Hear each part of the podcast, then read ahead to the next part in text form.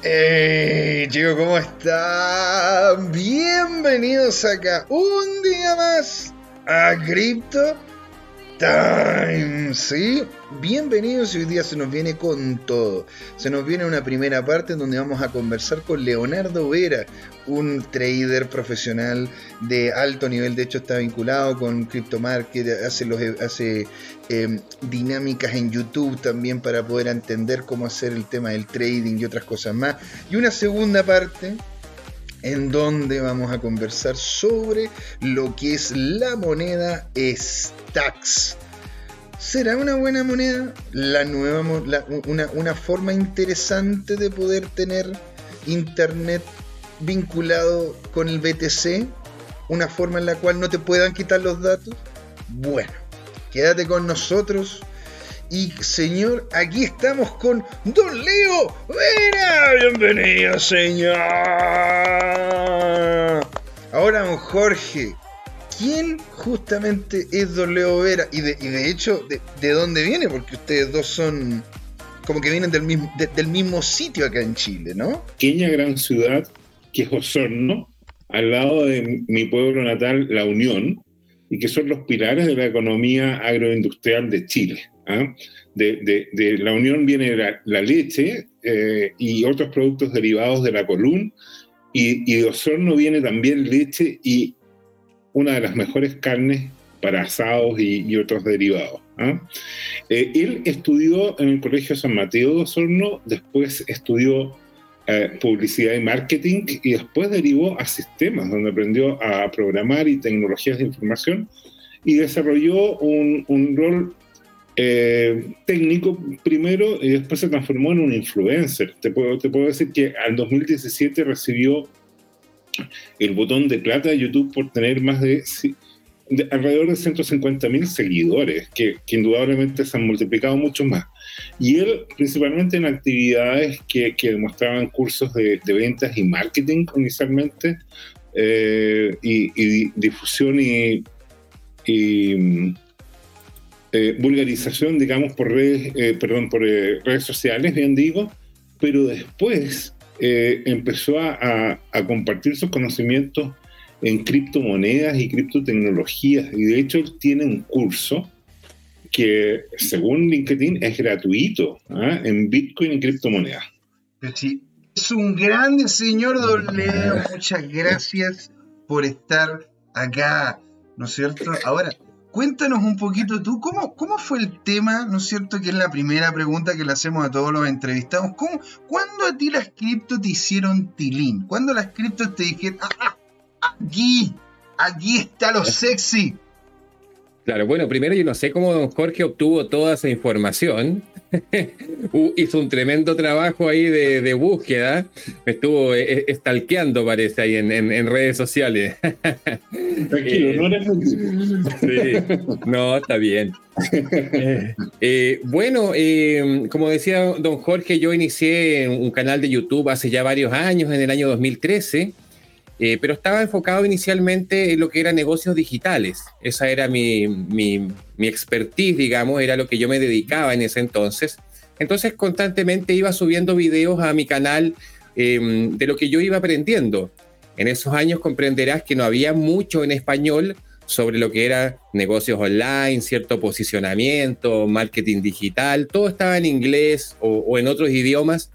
Entonces lo que yo hacía principalmente era Em, consumir este contenido en YouTube y hacer una traducción al, español, em, subir estos videos a mi canal y en forma gratuita. Yo creo que eso fue lo que más de alguna forma le gustó a las personas, porque habitualmente cuando nosotros llegamos a YouTube, claro, siempre como que te quieren vender un curso al final o, está ahí la, trampita, pero yo siempre lo daba todo y gratis. Eh, esa era como mi filosofía. Y eso hizo que mucha gente comenzara a seguir el canal y el canal creció muy, muy rápido. Bueno, luego ya por el año 2014 comencé a ver una serie de comentarios en mis videos que hacían alusión al Bitcoin. La verdad yo no tenía idea de qué era el Bitcoin, pero era tan frecuente el tema que me decían, oye Leo, eh, eh, el Bitcoin, ¿sabes qué es? Quiero invertir, invertir. Entonces, esta seguidilla de mensajes me hicieron ya eh, tener un poco de interés en, qué era Bitcoin. ¿En qué año fue esto más o menos? 2014. 2014, o sea, igual tenía seguidores que estaban bastante al detalle con el tema. Claro, o sea, de hecho, si no hubiera sido por los seguidores, yo no me hubiera enterado. Yo estaba en, mis temas, lo que era Google AdSense, ¿cierto? Eh, Clickbank, que eran estas plataformas para, para, de afiliados principalmente. Pero como era frecuente esta pregunta, empecé a, investigar y me gustó. Me gustó lo que era Bitcoin. Y comencé justamente a subir eh, videos con lo que yo iba aprendiendo. Lo mismo que te, que te comenté recién, pero ahora enfocado en, en Bitcoin. Entonces comencé con mis primeros videos, como te digo, en el año 2014. Yo de hecho recuerdo haber hecho unos videos con Ethereum a menos de un dólar. En, de esa, ah, Exacto. De esa época te estoy hablando. Bueno, de, hecho, ya que estamos en confianza aquí, te cuento que yo en algún momento llegué a tener mil Ethereums en esos años. Después, bueno, los vendí progresivamente el 2016, 17, 18.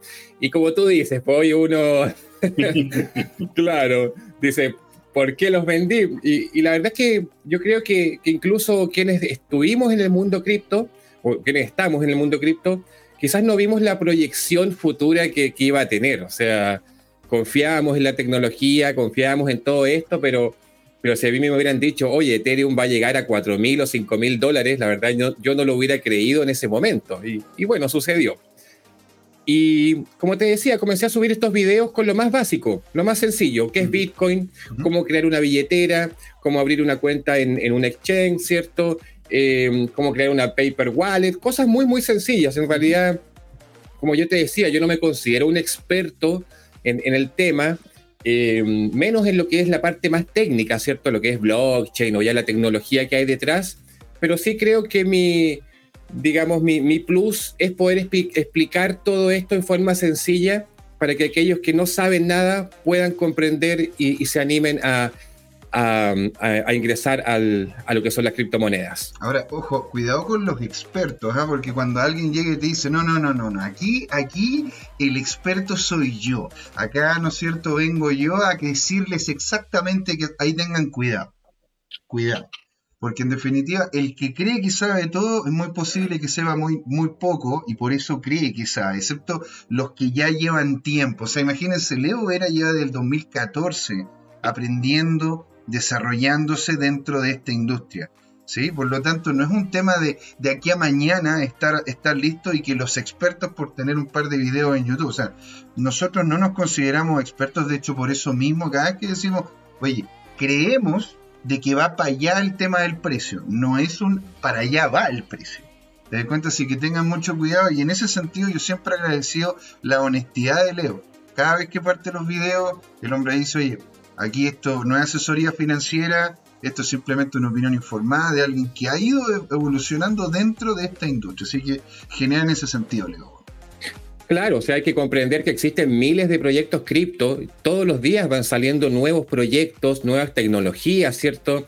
Entonces, como tú lo decías, yo llevo prácticamente ocho años y yo creo estar todavía en pañales en todo esto, porque de verdad que es una tecnología eh, bastante compleja, eh, partiendo por Bitcoin, ¿cierto? Pero luego con todos estos proyectos que han salido más, más recientemente, eh, pero bueno, algo, algo tratamos siempre de, aportar y, tienes razón, pues, o sea, muchas personas tratan de aprovecharse del desconocimiento que existe por la mayor parte de la población que no sabe cómo funciona esto y hay eh, muchos que, bueno, hay que decirlo, hay muchas estafas, ¿cierto? Hay muchos gurús, ¿cierto?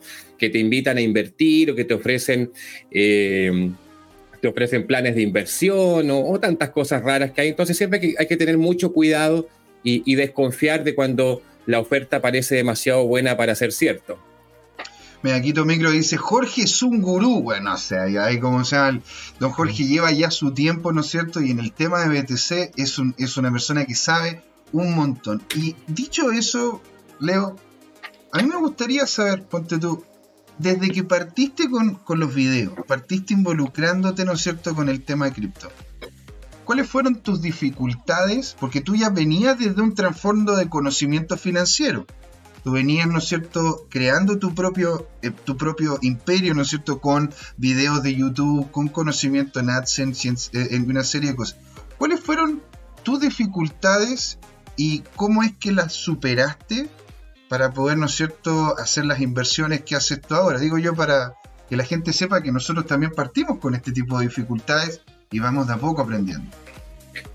Claro, yo la verdad que también en un principio caí en algunas plataformas de que eh, finalmente cerraron, eh, que ofrecían, o sea, todo lo que te acabo de mencionar son cosas que a mí me, pasaron. O sea, habían en, todo este, este tiempo, habían estas plataformas, no sé si, recuerdas, de minería en la nube, que habían varias, y claro, como yo tampoco sabía cómo funcionaban, invertí ahí eh, algunos dólares. Claro, estas plataformas funcionan en un tiempo, pero luego cerró. Entonces ahí aprendí que, claro, hay que desconfiar siempre de estos sistemas y que finalmente tú tienes que ser la única persona eh, responsable de tus inversiones. Cuando tú, en el fondo, eh, eh, buscas un tercero para que administre tu capital, para que administre tus criptomonedas sobre todo, siempre hay una gran probabilidad de que sea un fraude, sea una estafa. Entonces yo creo que eso es fundamental, comprender que, que en todo lo que son las inversiones, ya sea en criptomonedas o en, o en acciones o en cualquier otro tipo de mercado, nunca tienes que eh, dejar tu dinero, eh, eh, digamos que te lo administre otra, otra persona, porque la, digamos, muy probablemente te vas a llevar ahí una mala experiencia. Mm. Exacto. Entonces, eso fue como una de las cosas que aprendiste. Ponte tú, ¿qué fue lo más, lo técnico que te, que te dificultó esto? Ponte cuando partiste con el white paper, ¿verdad? De, de Bitcoin. ¿Lo entendiste inmediatamente? ¿Fue un proceso entenderlo? ¿Te costó algún ámbito técnico? Sí, bueno, la verdad yo leí el white paper, pero ya por el año 2017, 2018, y no te voy a decir que, oh, sí, lo entendí, fue súper sencillo, y no, o sea, tengo una noción más o menos de, claro, de este nuevo sistema monetario basado en, claro, que es descentralizado, ¿cierto? Pero, pero como yo te decía, yo no soy un experto en la parte técnica, y y, claro, si bien comprendo lo que, lo que ofrece Bitcoin en términos de tecnología y en términos no solo de tecnología, sino que también como revolución financiera, que es un punto importante, mm. me llamó la atención y, por eso es que decidí también seguir aprendiendo y, junto con eso enseñar a las personas que también quieren llegar a, a, este ecosistema. Buenísimo, señor. Ahora, ¿y cuáles han sido, ponte tú, las dificultades, ya entrándonos en, en el tema, ¿no es cierto?, ¿Cuáles han sido las dificultades que tú has encontrado de parte de personas que quieran, eh, que quieran integrarse? Porque, bueno, Leo Vera, ¿no es cierto?, hace, hace unos envíos por medio de CryptoMarket, lo pueden ir a ver allá, ¿no es cierto? Nosotros felices de que la gente aprenda, esa es la idea detrás de este programa. Entonces, ¿cuáles han sido el, ¿cuál ha sido el feedback de parte de las personas que te ven a ti, las personas que quieren saber esto, y cuáles han sido las dificultades que tú has notado que ellos tienen? Yo creo que la principal dificultad es que las personas llegan a, las criptomonedas con la idea de, ganar dinero muy rápidamente. O sea, y, eso les juega en contra porque cuando tú ingresas a este mundo de las, de las inversiones, del trading, tienes que conocer sobre, sobre el tema. O sea, tienes que saber no sé, lo que es un ciclo de mercado, ¿cierto? Lo que es un stop loss, un take profit, por lo menos, o sea, por lo menos saber eso para entrar con cierta herramienta que te permita llevarte una ganancia si el mercado va a tu favor o te permita salir del mercado con una ligera pérdida si el mercado va en tu contra. Entonces, lo que yo me he dado cuenta es que las personas llegan cegadas al, mundo cripto con esta idea de que van a invertir 10 dólares, 100 dólares y los van a multiplicar en, en pocos días. Y, y, luego se dan cuenta que no es tan así. Yo creo que, que claro, Bitcoin tuvo una serie de, de años dorados, por así decirlo, hasta antes de 2017, ¿cierto? En el cual el precio aumentó bastante. Eh, toda, esta época, bueno, cuando fue el, máximo de 20 mil dólares por ahí, luego vino el cripto invierno, después vino ahora último el año 2021, vino esta otra tendencia alcista. Entonces la gran mayoría de, de las personas eh, se interesan por Bitcoin cuando está prácticamente en máximos históricos. Mm. Y, no tienen presente que los mercados tienen ciclos, que después de una tendencia alcista probablemente venga una tendencia bajista y se llevan una mala experiencia. Entonces, yo creo que eso es fundamental antes de, entrar a, este mundo, eh, aprender qué son las inversiones, leer algún libro al menos, ¿cierto? Y no llegar y depositar nuestro dinero en, cualquier página, en cualquier plataforma y esperar que mágicamente se multiplique. Oye, Leo, y dime una cosa respecto, ¿cómo ves tú al mundo altcoin y en particular, eh, así como contaste eh, estas experiencias de aprendizaje por, por las fallas que tuviste sobre algunos sistemas o exchange probablemente, u, otros lugares donde depositaste inversión, eh, el, tema, el tema de fondo es, eh, ¿recuerdas tú que, que, hayas comprado alguna cripto que, por ejemplo, se haya desplomado naturalmente para tu sorpresa?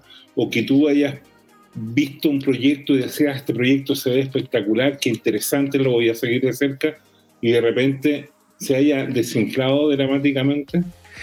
Sí, varias veces, varias veces. De hecho, recuerdo una oportunidad que, que perdí un Bitcoin completo en, en, en una en una, en una cripto. Bueno, el Bitcoin. Pero, es que yo no, yo no puedo con el me voy. O sea, entre primero el Ether, los mil Ether y después. Claro, pero en, e, pero en ese momento, claro, Bitcoin no estaba a, 20 mil, pero igual, o sea, fue un Bitcoin que, que podría haber tenido extra actualmente en, en, mi wallet. Pero eh, sí, es que vienen todos, yo creo que constantemente van apareciendo estas, estas eh, ecosistemas paralelos por ejemplo, lo que fueron las ICO, ¿cierto? Las ICO en el 2014, que eran un boom.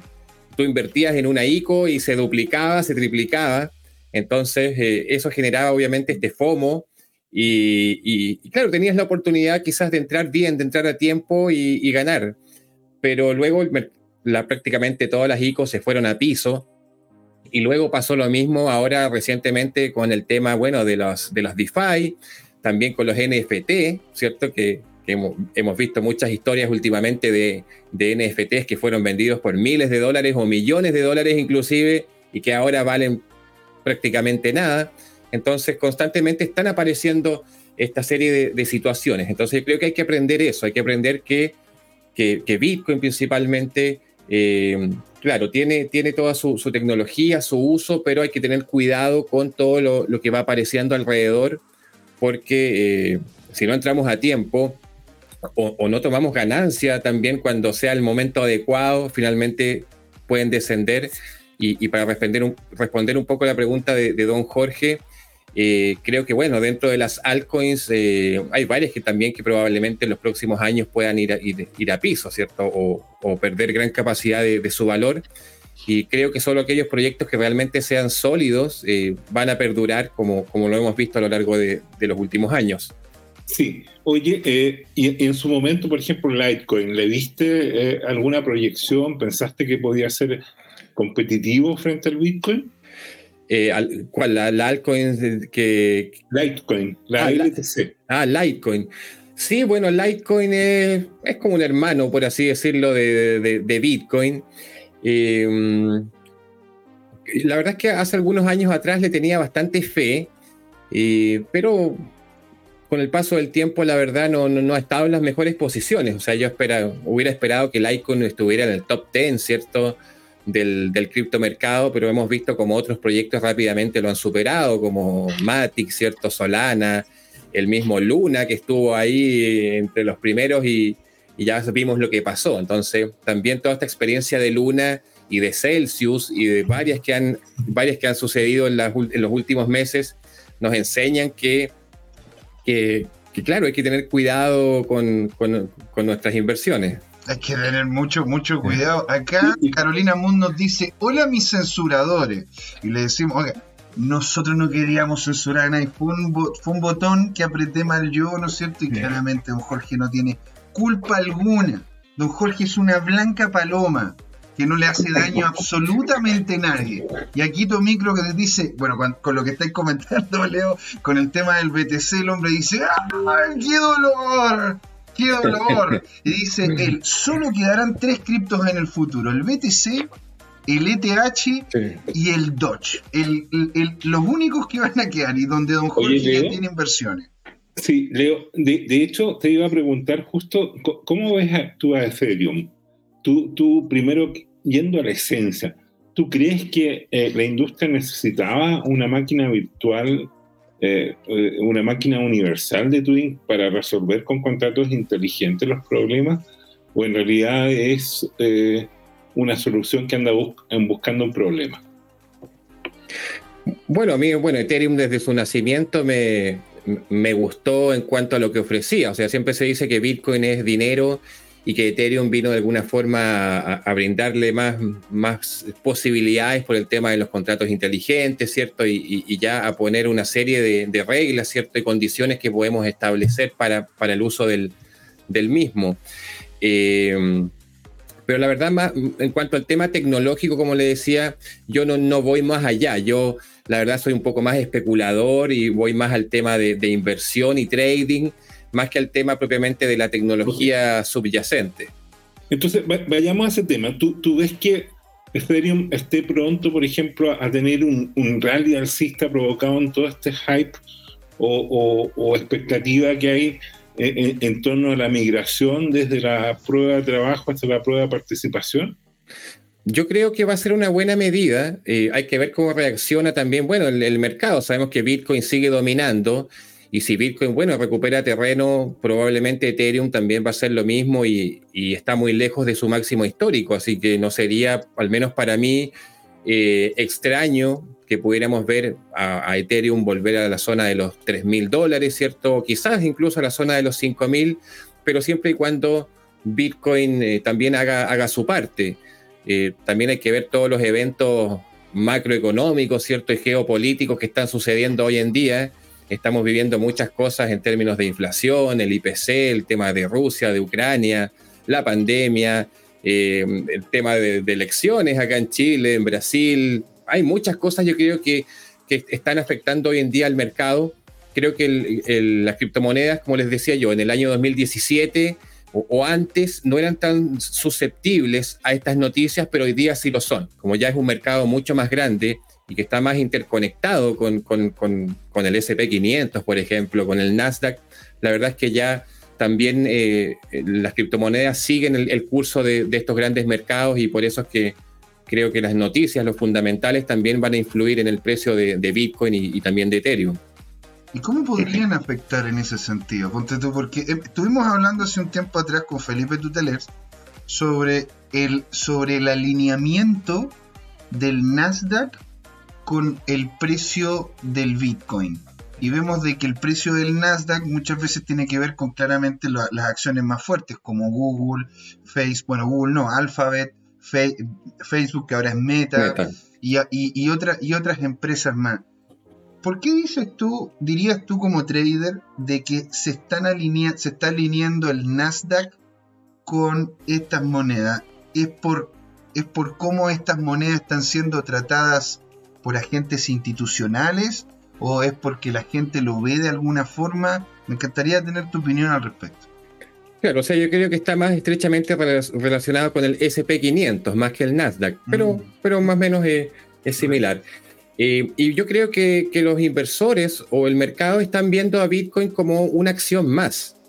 Eh, y no, no debiese ser así. O sea, sabemos que Bitcoin por esencia es totalmente distinto, por la cantidad de, unidades, por la tecnología que hay detrás, pero se está viendo en términos de, inversión igual que una acción. O sea, se está viendo como si fuera, como tú lo dices, si fuera Alphabet, si fuera Meta o si fuera Amazon y Bitcoin. Pero en, términos, eh, pero reitero, no, debiese ser así, pero así es como se, se está de alguna forma moviendo el mercado cripto también hoy en día en concordancia con, con las acciones. Y espero que en un futuro no muy lejano ya la industria, ¿cierto? Eh, y las personas se den cuenta que Bitcoin es algo totalmente distinto, que es para mí oro digital, ¿cierto? Que por lo que representa. Y cuando hay ese cambio de percepción de que Bitcoin no es una acción, eh, gran parte de ese capital que está en las acciones y otros mercados pueda ir finalmente a Bitcoin y logremos una nueva tendencia alcista y quizás, ¿por qué no un nuevo máximo histórico? Oye, y, y tú para hacer todos estos análisis, ¿qué fuentes de información estudias? Bueno, muchos sitios de noticias, ¿cierto? Eh, principalmente yo me enfoco en, fundamentales más que en la parte técnica. O sea, la, parte técnica es importante, obviamente, saber en, qué, eh, en qué estado se encuentra la tendencia, ¿cierto? Eh, pero a mí en lo personal me gusta más una inversión a, mediano y largo plazo, más que un, day trading, por ejemplo, ¿cierto? O, o un scalping. Eh, y como se dice, los indicadores son simplemente muestran lo que pasó en el pasado. No garantizan que a, futuro vuelva a suceder lo mismo. Eh, entonces, más que nada, bueno, yo reviso sitios de, noticias, ¿cierto? Sigo a varios youtubers también. Eh, y en base a eso voy estableciendo mis proyecciones de, trading, pero más posiciones de swing trading, ¿cierto? A, semanas o, meses, más que, más que el trading a corto plazo, que, también puede ser una opción, pero pero también el, realizar trading, scalping o day trading es mucho más agotador, es más, más desgastante estar ahí con los gráficos, la pantalla. Y, bueno, actualmente, eh, como les decía, he optado por, por eh, operaciones más a largo plazo. ¿Y qué youtuber sigues como para que consideremos nosotros eh, bueno, está MM Crypto. bueno, pues ellos son de son de ingleses y de Estados Unidos, hay, hay varios ahí. En Twitter sigo a varios que los podría mandarle luego el enlace a, José Miguel para, para estar ahí eh, informado. Bueno, también a varios en español, eh, a David Bataglia, no sé si, si lo ubican, ¿cierto? A um, Daniel Moody. Eh, bueno, se me van ahora, pero son, son tantos que... Y constantemente, y constantemente claro, estoy buscando ahí en, YouTube eh, análisis, a veces aparece un análisis de, X personas, lo sigues, pero la verdad es que hay tanta información hoy en día que, hay que ir picando un poco por aquí y por allá. ¿Y, dónde, y dónde, Jorge, dale. ¿Cuál es tu identidad en, Twitter para que te sigamos como arroba tu CryptoTime? Eh, Leo Veranet, así como aparece en la polera aquí, no sé si se ve. Parece que está al revés, ¿o no? No sé, pero. No, no, de hecho sí. Ah, arroba, Leo Veranet. Sí, así estoy en Twitter, en Instagram, en Facebook, en, en todas partes estoy igual. Es muy sencillo. Mira, aquí está Lupos Corp, que nos manda un gran saludo desde Salva, de Salvador Peña. Saludos a Leo, que lo sigo desde hace muchos años. años. Don Juan, don, José Manuel Pérez nos dice, no, no, nos estaba comentando sobre Lovely Inu Finance, que fue una de las que estuvimos viendo y tiene razón. Llegó a su ATH, veamos cómo le va más allá, ¿no es cierto? Lo revisamos también el domingo con Don Luis, para que lo vean. Luis, del domingo de 7 a 9 de la, de la noche. Y acá nos termina diciendo, ja, muy picante el Lambo, soy más sobrio, dice él. Porque claro, como llegó al ATH, le estábamos preguntando si ya tenemos Lambo o no. Y ahora, eso te quería preguntar, Leo. Tú como trader, como, como conductor, de, como conductor, ¿no es cierto?, de, tu canal y con, conociendo a la gente que está invirtiendo en esto, ¿qué pasa, qué, pasa con esos que te, que te aparecen diciéndote, invierte conmigo y te ganas un Lambo? ¿Cómo, es, la, dinámica detrás del ganar dinero, del hacerte un ingreso, ¿no es cierto?, a través de las dinámicas de criptomonedas. Yo si es que invierto, mañana me compro el Lambo o no. Claro, bueno, hoy en día eh, probablemente a muchos les ha pasado que te llegan mensajes por Telegram, sobre todo de, desconocidos y que te dicen, oye, invierte, te tengo una gran compañía, vas a ganar mucho dinero. Eh, entonces hay que tener mucho cuidado, mucho cuidado porque en las distintas redes sociales están apareciendo estos mensajes y también quienes estamos de alguna forma en redes sociales, estamos siendo suplantados eh, y clonados. De hecho, a mí también me ha pasado en, YouTube, en Telegram, tengo muchos reportes en Instagram de personas que me dicen, oye Leo, ¿sabes qué? Eh, parece que te clonaron la cuenta y te crean un perfil casi idéntico e invitan a tus eh, seguidores a, depositar y muchos caen lamentablemente. Entonces hay que tener cuidado con eso porque claro, muchas veces pueden pensar que realmente eres tú y, con cierta frecuencia yo tengo que salir a, dar aviso a, mis seguidores de que yo no solicito inversiones ni, nada de eso. Exactamente. Claro, y, el tema del Lambo no entendí mucho la pregunta, José. Ah, ¿Cuánto? Porque tú ya llevas tiempo, ¿verdad? Llevas desde el 2018 invirtiendo en esto, mm. por lo tanto, se tiene como la noción de cuánto es lo que tú podrías llegar a haciendo las cosas bien, ordenadamente, ¿no es cierto? Porque, porque la pregunta del Lambo, ¿no es cierto? Es, yo invierto en Bitcoin hoy día, yo mañana me puedo comprar un Lambo? ¿O cómo es el tema, ¿no es cierto? ¿Cómo es el poder invertir de forma constante y de buena manera para poder lograr, ¿no es cierto?, los ingresos requeridos, los ingresos que necesitamos. Claro, bueno, aquí hay dos tipos de, inversión que hay que diferenciar para, las personas que llegan. Uno es, eh, bueno, una es la inversión propiamente tal, a largo plazo, en la cual yo compro hoy y espero un tiempo a ver si sube. Y lo otro ya es hacer trading, que, que es totalmente distinto a mi parecer. Y mm, yo, si bien sigo haciendo trading, pero no subo ya videos respecto al tema a mi canal, porque eh, es una gran responsabilidad. Y el trading, hay que decirlo, o sea, el, de hecho, si tú vas a varios sitios que hacen trading, hay una advertencia arriba que dice el 70% de las personas que hacen trading pierden. O hay otro que dice el 80% de las personas que hacen trading pierden. Entonces el trading realmente no es tan sencillo como lo pintan. Si alguien te dice que el trading es muy sencillo y que vas a ganar rápidamente, en realidad dos cosas, o no sabe o te quiere estafar. Eh, es así de sencillo. Bueno, déjame acotar lo, siguiente, es una precisión.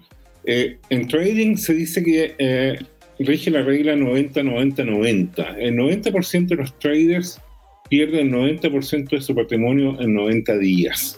Y, esa estadística que parece media poética se da. O sea, las personas aprenden perdiendo. Y, y, esto es una estadística de, un sitio, no recuerdo bien, de los que hacen Forex. ¿ah? Eh, y, y, validaron un poco e, este tema, digamos, y, se parece mucho. Eso por el ámbito especulativo. Y lo otro, precisar que el tema del Lambo es por lo siguiente. En YouTube o en redes sociales hay frecuentes videos de personajes que se bajan de un auto lujoso y que te invitan a usar sus sistemas o enviar dinero, que generalmente son esquemas Ponzi o muy parecidos, ¿ya? Y de ahí viene el tema del Lambo, que los tipos dicen, mira, yo me gané este Lambo, si tú me sigues a mí o me mandas dinero, puedes tener tu propio Lambo. Y, como bien dice Leo, eh, la gran mayoría de esos son esquemas de estafa. Y hay otras que son estafas más sutiles. ¿Y qué es lo siguiente? Supongo que yo compro una moneda que idealmente sea una altcoin, por no decir una shitcoin, que hoy día esté subvalorada. Y la cosa cuesta un centavo y yo me compro un millón de esas a un centavo. Y empiezo a contarle a todo el mundo que yo me compré esa moneda y que esa moneda tiene un futuro espectacular. Y la gente que me sigue y usa esa influencia, consigue que la gente empiece y empieza el esquema que se llama pump and dump, de inflar una burbuja y de repente cuando esta cosa ya supera un 100, 500% yo tendré, yo vendo una tremenda cantidad y desplomo el precio. Y, y, en el proceso, ¿no es cierto?, reventé la burbuja para, para todo el resto de mis seguidores. Eso se da, eso no, no es teoría, se da con frecuencia y, y, eso explica todo lo que hemos estado comentando, que lamentablemente son esquemas viciosos en la práctica.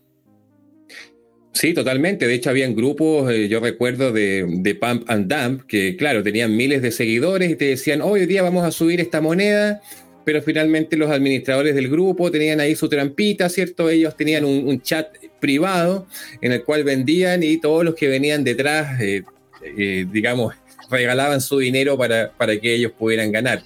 entonces, yo creo que sacamos varias lecciones de todo esto, que que, siempre hay que ser un, hay que ser desconfiado. Hay que ser desconfiado sobre todo cuando lo que nos están diciendo es muy bueno para ser cierto, que es dinero fácil, que es dinero rápido, que no hay riesgo. Si alguien te dice que el riesgo es cero, claramente te está mintiendo, porque aquí hay riesgo. Eh, y ya como lo comentaba don Jorge, en el trading, incluso un poco más, y, lamentablemente las personas, como, eh, como él lo decía, eh, pierden y luego se dedican a aprender. Y es algo, algo habitual que las personas metieron mil dólares, ¿cierto? Compraron alguna criptomoneda o se metieron a alguna página y no le preguntaron nada a nadie. Y cuando los estafaron o cuando perdieron, ahí recién empiezan a preguntar. Y, a mí muchas veces me han contactado y me han dicho, Leo, ¿sabes qué? Te quiero hacer una pregunta. Sí, dime. No, es que invertí 5 mil dólares en esta empresa. Y yo me toca la mala noticia de decirle, no, mira, sabes que esta empresa va mal la cosa. Entonces, mi, gran cuestionamiento es por qué las personas antes de invertir esos 5 mil dólares no se toman el tiempo de preguntar, de investigar y no caer en, todos estos cuentos. Yo creo que ahí la codicia un poco los, ciega o la necesidad que existe actualmente de dinero. Sabemos la inflación, sabemos que todo está caro. Eh, y, claro, quizás esta necesidad hace muchas veces que las personas no piensen objetivamente, pero por favor, no depositen y no regalen su dinero a la primera persona que les escriba un mensaje en redes sociales. ¿Y, cómo es que tú defines a un proyecto con futuro? ¿Cómo, cómo haces la diferencia? yo sé que estuvimos hablando sobre el tema de la shitcoin, ¿no es cierto? Que lo que dice Jorge, las altcoin, ¿verdad? Y la, ¿cómo, es que, ¿Cómo es que poder evitar, ¿no es cierto?, los proyectos que son malos. Pero ¿cómo nos damos cuenta de cuáles proyectos son buenos? Bueno, aquí también es importante lo que yo les decía, diferenciar si eres un inversor a largo plazo, que estás invirtiendo en el proyecto en sí, o simplemente eres un trader. Como se dice, un trader no se enamora de ningún proyecto. El trader que ve, ve si hay una tendencia en, la moneda, si quizás eh, puede sacar un profit ahí en, en un día o en una semana, toma la operación, se lleva su ganancia y se olvida del proyecto. Le da igual si es una cheat coin, le da igual nada. O sea, él está o, lo que yo veo es que un trader simplemente va tomando ahí pequeñas rentabilidades y, va buscando esas oportunidades. Ahora es distinto cuando yo compro una criptomoneda y la holdeo a largo plazo, ya tengo que tener claro si es un proyecto serio. Y para eso entonces ya hay una investigación de quién está detrás del proyecto, el historial del equipo, ¿cierto? ¿Qué es lo que ofrece? Si realmente el, proyecto me parece que tiene futuro, ver la hoja de ruta, ¿cierto? Si tiene algún white paper, ver qué personas influyentes puedan estar eh, ahí eh, promocionándolo, ¿cierto? El supply de la moneda, varias cosas ahí para finalmente determinar si el proyecto me, es, confiable, aunque no nos garantizan al 100% que así sea, pero ya por lo menos tengo ciertos elementos para decir, mira, ¿sabes qué? Me parece que por aquí la cosa va bien. Maravilla. Dicho eso, Leo, dime una cosa, ¿a ti el proyecto Ethereum te parece confiable? A mí en lo personal, eh, sí, como decía, yo desconozco bien la parte técnica detrás de lo que es el, bueno, el prueba de trabajo, el prueba de participación o todo lo que hay ya en términos de programación de contratos inteligentes. Eh, pero a mí dentro de, ese desconocimiento de esa área me parece que es una herramienta eh, necesaria y puedo estar totalmente equivocado. O sea, quizás usted desde su perspectiva, que domina un poco más la materia, puede ser que, no le parezca confiable y, yo también obviamente respeto, respeto esa, eh, ese punto. Eh, pero al menos para mí yo creo que Ethereum desenvuelve un papel importante, al menos ahora, en, todo lo que es las DeFi, los contratos inteligentes, ¿cierto? Y, por algo está en, la segunda posición del mercado. Claro, mira, aquí Yerko nos dice CTM es la única shitcoin honesta, no perjudica a su inversionista.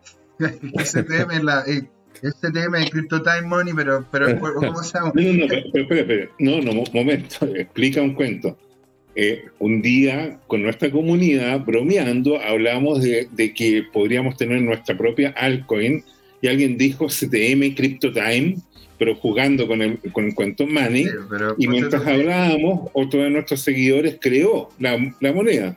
O sea, eh, nosotros no, no, gobernamos esa tokenía, pero, es, para poder, como pasamos a decir lo que está aquí en el chat. Después dice otra cosa que estábamos hablando nosotros sobre lo que es el tema de tener cuidado. Dice Yerko, los CEO gastan en marketing dividido por la cantidad de desarrollo tecnológico. Si tú ves que el proyecto tiene una cantidad de marketing superior o que el proyecto mm. se basa en que yo le diga a otras personas, métete a este proyecto, eso claramente lo dice ahí. Y es muy cierto lo que dice. Si el resultado es más de 0.9, entonces es muy probable que sea scam. José, José Manuel Pérez nos comenta, y la comunidad que tiene el proyecto, eso es importante, el tema de la comunidad. Y aquí tu micro se ríe y dice CTM, te cae desde el inicio.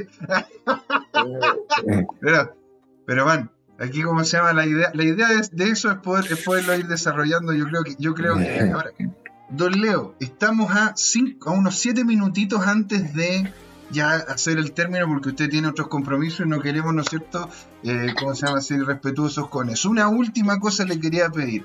¿Cuáles son las proyecciones del ETH y el BTC unas últimas palabras y hacemos el cierre. Claro. Bueno, para finalizar un poco la idea de la comunidad que tú decías es muy importante. Eh, vimos el caso de, de Chiba Inu, que tiene, al menos para mí, no es un proyecto sólido y que realmente tenga un uso considerable, pero vimos dónde llegó con todo el FOMO, ¿cierto? Que, se produjo hace algunos meses y que la llevó a estar ahí dentro del top, del top 10, sin mal no recuerdo. Entonces, como decía, que si CTM tiene una buena comunidad detrás, aunque sea una coin, puede subir de precio. Entonces, también es importante tener ahí un ejército detrás que, que avale los proyectos.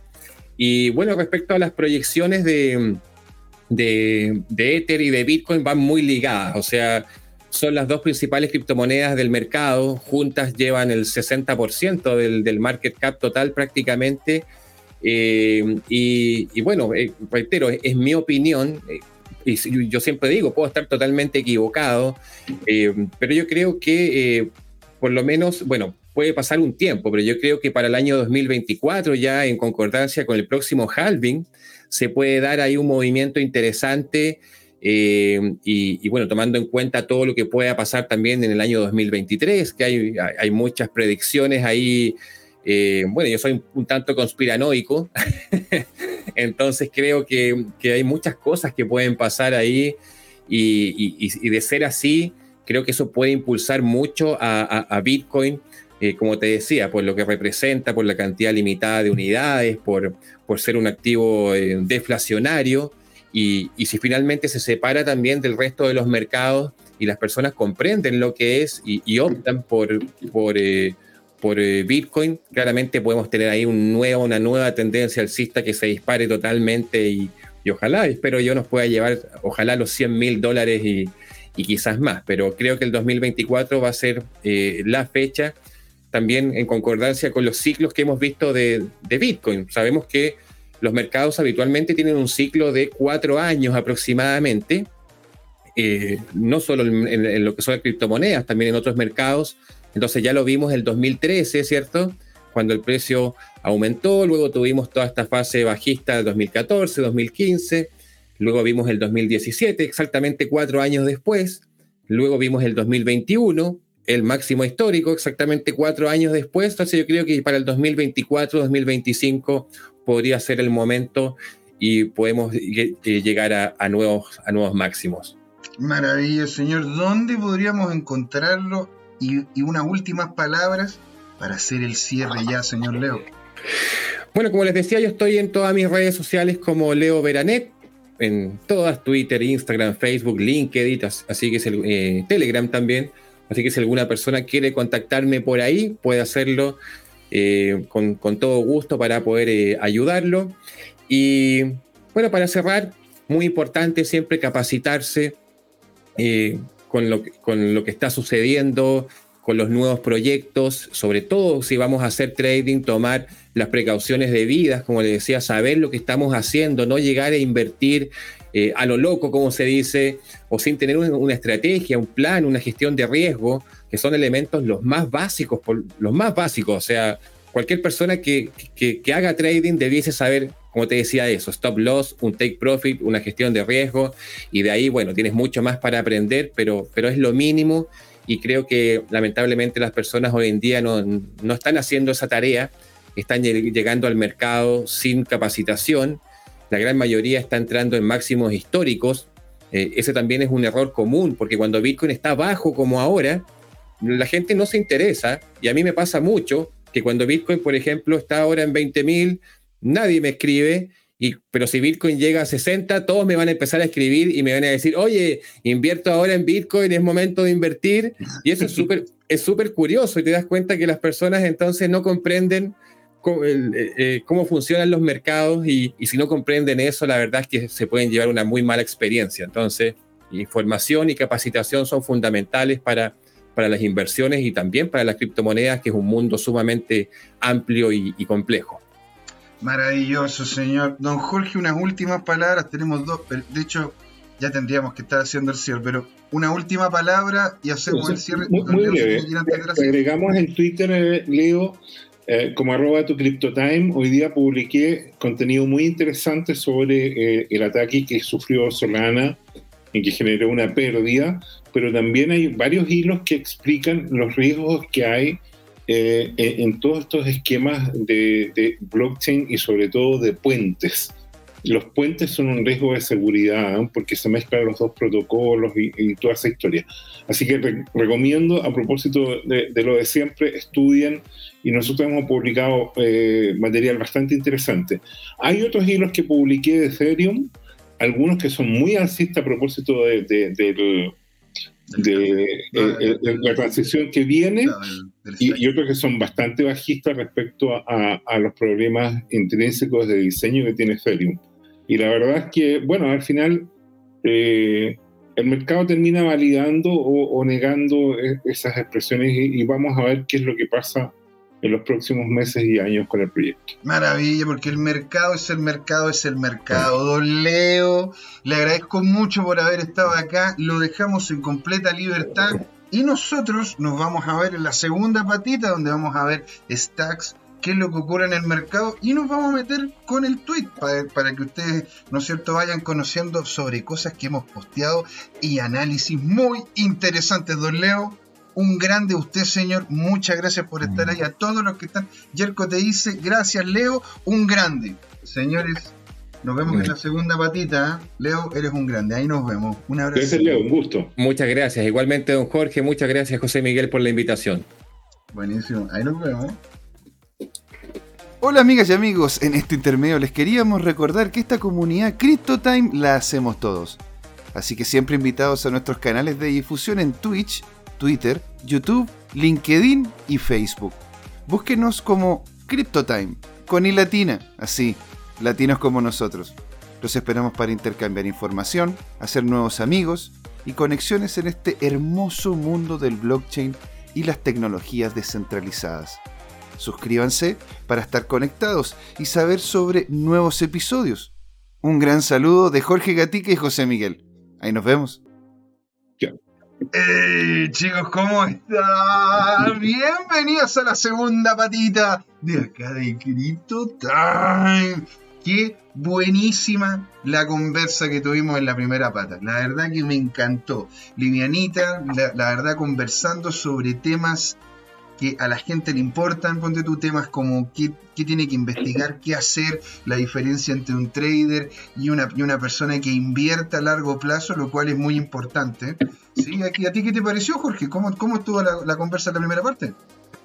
Bueno, feliz de encontrar un coterráneo. Eh, me, me, gustó su honestidad para reconocer sus fortalezas y debilidades y, y contar esta trayectoria, este viaje que es descubrir toda esta industria y, yo me quedaría con un, con, un concepto esencial que, hace tiempo que no lo, no lo, no lo había repetido y que es eh, la estrategia, una de las estrategias de inversiones es de las abuelitas, de, ir colocando los, los huevitos en distintos canastos.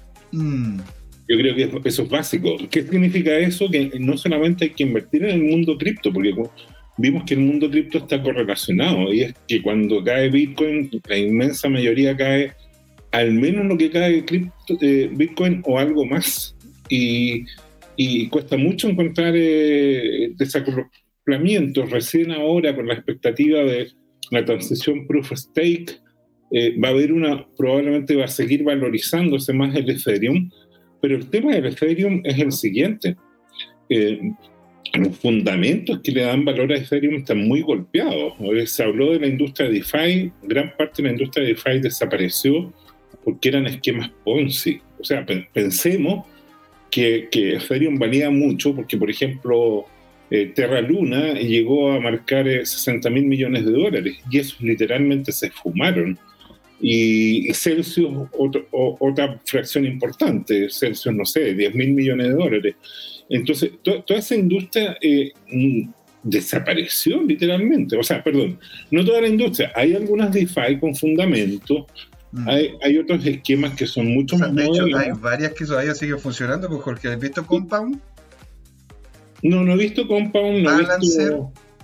No, no, no, no, las he visto, pero, pero, ninguna de ellas tenía ni, ni, ni, ni, la importancia ni el renombre que tenían las que acabo de citar Pero ponte tú, manejaron tú, que ponte todo eso ocurre? Ponte, las que de hecho más se nombran o las que de hecho más se terminan conociendo, ¿no serán las que colocan de hecho más dinero en marketing y por ende tienden a ser más reconocidas? No, no, no lo sé, porque en el caso, por ejemplo, de Binance, eh, que es un exchange centralizado que, que tiene una serie de sistemas. Así es, señor. Eh, eh, ellos hacen relativamente poca inversión en marketing y publicidad y como dijo CZ, y lo comentamos en unos programas anteriores, ellos dedican más tiempo al desarrollo del servicio al cliente, por ejemplo, que creo que es esencial. Entonces, ahí tienes un caso en que la, publicidad no es un factor que, que, explique eh, la sostenibilidad. Y, en ese caso yo te diría que a, CZ, mientras no haga locuras, eh, ¿qué, significa que no haga locuras? Que, no crezca desproporcionadamente, que en algún momento invierta como invirtieron o invierten otros eh, dueños de, exchange, o toman riesgos o apalancan ciertas proyectos cripto, digamos, y que después se desploman. Eh, porque fue el terror el comprobar que, por ejemplo, eh, eh Susu, eh, de la empresa 3AC, tenía un, entramado ahí de, de, créditos y colaterales y todo el cuento, y eso se desplomó como castillo de naipes, y literalmente había gente que eh, de repente uno encontró 300 millones hasta 3 mil millones de dólares en créditos que, en la práctica tenían ningún respaldo. O sea, de hecho, uno de los problemas grandes que tuvo Celsius fue de que para poder llegar a los porcentajes de ganancia que estaba tratando de entregar de forma consistente, terminó también dándole mucho dinero a estas empresas de inversión y que estas empresas de inversión le daban de vuelta, ¿verdad?, el porcentaje de ganancia de este dinero. El problema fue que uno de los, uno de los proyectos más grandes o los que se tenía mayor cantidad de dinero de parte de Trisarros Capital era Luna. Entonces ahí fue donde terminó también todo el problema. Muchos de los fondos de inversión en los cuales estas empresas DeFi, para poder llegar a los porcentajes que le piden, ¿no es cierto?, que estaban queriéndole entregar a su comunidad, lo tuvieron que tomar el capital de ellos, de, las personas que estaban colocando en, en, eh, en, Celsius y en otras DeFi que también cayeron, y se los entregaban a estos fondos. Y estos fondos veían que hacían con esa plata, la idea era que les entregaran porcentaje de ganancia. Y lo que ocurrió fue que, claro, muchos de esos fondos estaban vinculados con inversiones fuertes en Luna. Y ahí fue donde terminó, como se llama, la caída del castillo de naipes. Por eso yo hago la diferencia, Jorge, entre Celsius y Compound, entre Celsius y Balancer, entre Celsius y Curve, porque son protocolos diferentes, porque no se centraron en tratar de ser los más conocidos de la cuadra, sino en realmente hacer bien las cosas. ¿Te das cuenta? Yo no, yo encuentro de que, de hecho, este tipo de plataformas, la blockchain, va a permitir la, la eliminación de intermediación. Y el banco es un intermediario. El banco no crea nada. Lo único que crea es el dinero. Y lo crea porque a través de la legislación y las estructuras de generación de capital le dieron la potestad al banco de poderlo hacer. Y por eso tenemos la, fraccionalidad en lo que son los depósitos. ¿sí? Para, que la gente entienda, el banco no tiene por qué tener en su cuenta físicamente el dinero o, o, el oro, la plata, lo que sea, el 100% de lo que está entregando a crédito. El banco solamente tiene que tener el 10%. Y, y hay algunos países en los cuales incluso puede ser menos. Entonces, si es que yo coloco 100 pesos o 100 de algo en el banco, el banco puede prestar el 90, 90 pesos de esos 100. Y si es que esa persona que recibió esos 90 los vuelve a meter en el banco, el banco ahora tiene 190, de los cuales el 90% lo puede volver a posicionar en el mercado a través de créditos u otras cosas. Entonces, estas esta dinámicas en donde el centro no es la obtención de, de dividendos de ganancia, sino la mantención de una estructura financiera saludable es lo que de hecho ofrece muchos de estos, muchos de estos activos como Balancer, como Compound, porque no es simplemente llegar a agarrar todas las, todas las DeFi, meterlas en una bolsa y decir esto no es bueno para nada o esto no funciona, porque sí funciona. Solamente que, Clara, hay que, hay que buscar el proyecto correcto y hay que buscar la forma en la cual se puede ganar dinero dentro de ese proyecto de forma correcta. ¿Sí? Yo, yo, yo que vengo desde el mundo, desde el mundo Forex, el mundo de las inversiones, yo me he topado con gente que me decía, mira, si tú estás invirtiendo en algo más, algo diferente a los bonos, estáis mal. Los bonos son la forma de invertir en esta cuestión. Aquí voy a ganar plata en los bonos, porque los bonos son seguros, los bonos te entregan esto, los bonos te entregan lo otro. Hay otros que me decían, no, yo no invierto en bonos, solamente invierto en acciones y el que invierte en bonos le, falta un tornillo. Entonces, yo he conocido durante mi vida, como, como ligado al mundo financiero, a un montón de gente que solamente cree y dedica, ¿no es cierto?, su quehacer y conocimiento a un tipo de activo o a una estructura de inversión. Lo cual yo lo encuentro plausible porque, claro, te vuelves experto en eso. Dicho eso, no es la única forma de invertir y no es la forma correcta de invertir. La forma correcta de invertir la tiene que solventar cada uno en relación al tiempo, que es lo que decía el Leo Vera. El Leo Vera decía, decía, ¿no es cierto?, de que la mejor manera de poder invertir es primero viendo, si es que no quieres ser trader y estar ahí todo el día, primero ver, hacer investigación del proyecto, ver si el proyecto tiene patas, ver el equipo, ver lo que está ocurriendo detrás. Y en ese caso, en ese contexto, los DeFi que te acabo de comentar tienen muchísimo potencial. Celsius se veía, ¿no es cierto?, de que tenía ciertos problemas, tenía ciertos problemas de desbalance, y claro, esos desbalances eran más que nada porque mucha de la plata que se intentaba, se colocaba en Celsius terminaba yéndose a marketing o terminaba yéndose a estos fondos de inversión que conseguían un porcentaje mayor que el promedio para poder para poderle entregar ¿no es cierto? rentabilidades a los que están colocando dinero ahí. Yo personalmente encuentro de que la blockchain y que cada uno de nosotros va a terminar convirtiéndose en un banco por, por, sí solo. ¿Sí? Y en este momento, aunque blockchain, aunque, aunque Bitcoin es, una, es, un, es, un, es un activo y Bitcoin es una red segura, todavía yo creo que para poder integrarse netamente al mundo DeFi, sobre todo con, el tema de los contratos inteligentes que son necesarios para que la transacción entre estos activos sea útil sea clara, sea automatizada y no hayan tercero, todavía le queda un tiempo. Nosotros estuvimos hablando, ¿no es cierto?, con, con, Maximiliano Carjusa de Money on Chain, y de hecho lo vamos a tener este viernes también, ¿no es cierto? Ya, ya, como se llama, lo, habíamos conversado.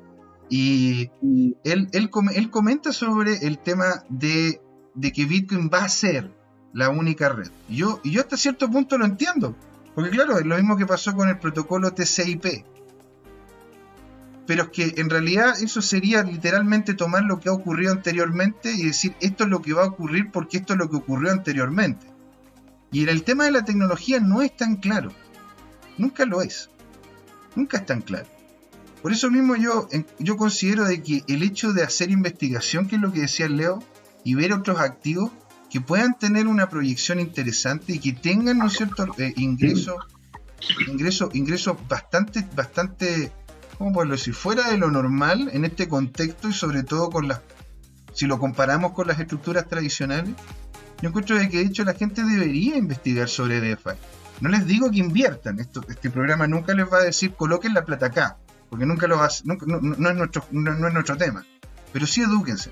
Edúquense sobre el tema de las DeFi, porque hay, hay algunas DeFi que tienen estructura, que tienen forma, y que realmente les va a poder entregar una, un, ingreso que después, si es que ustedes gustan, lo pueden pasar a una moneda que sea mucho más segura.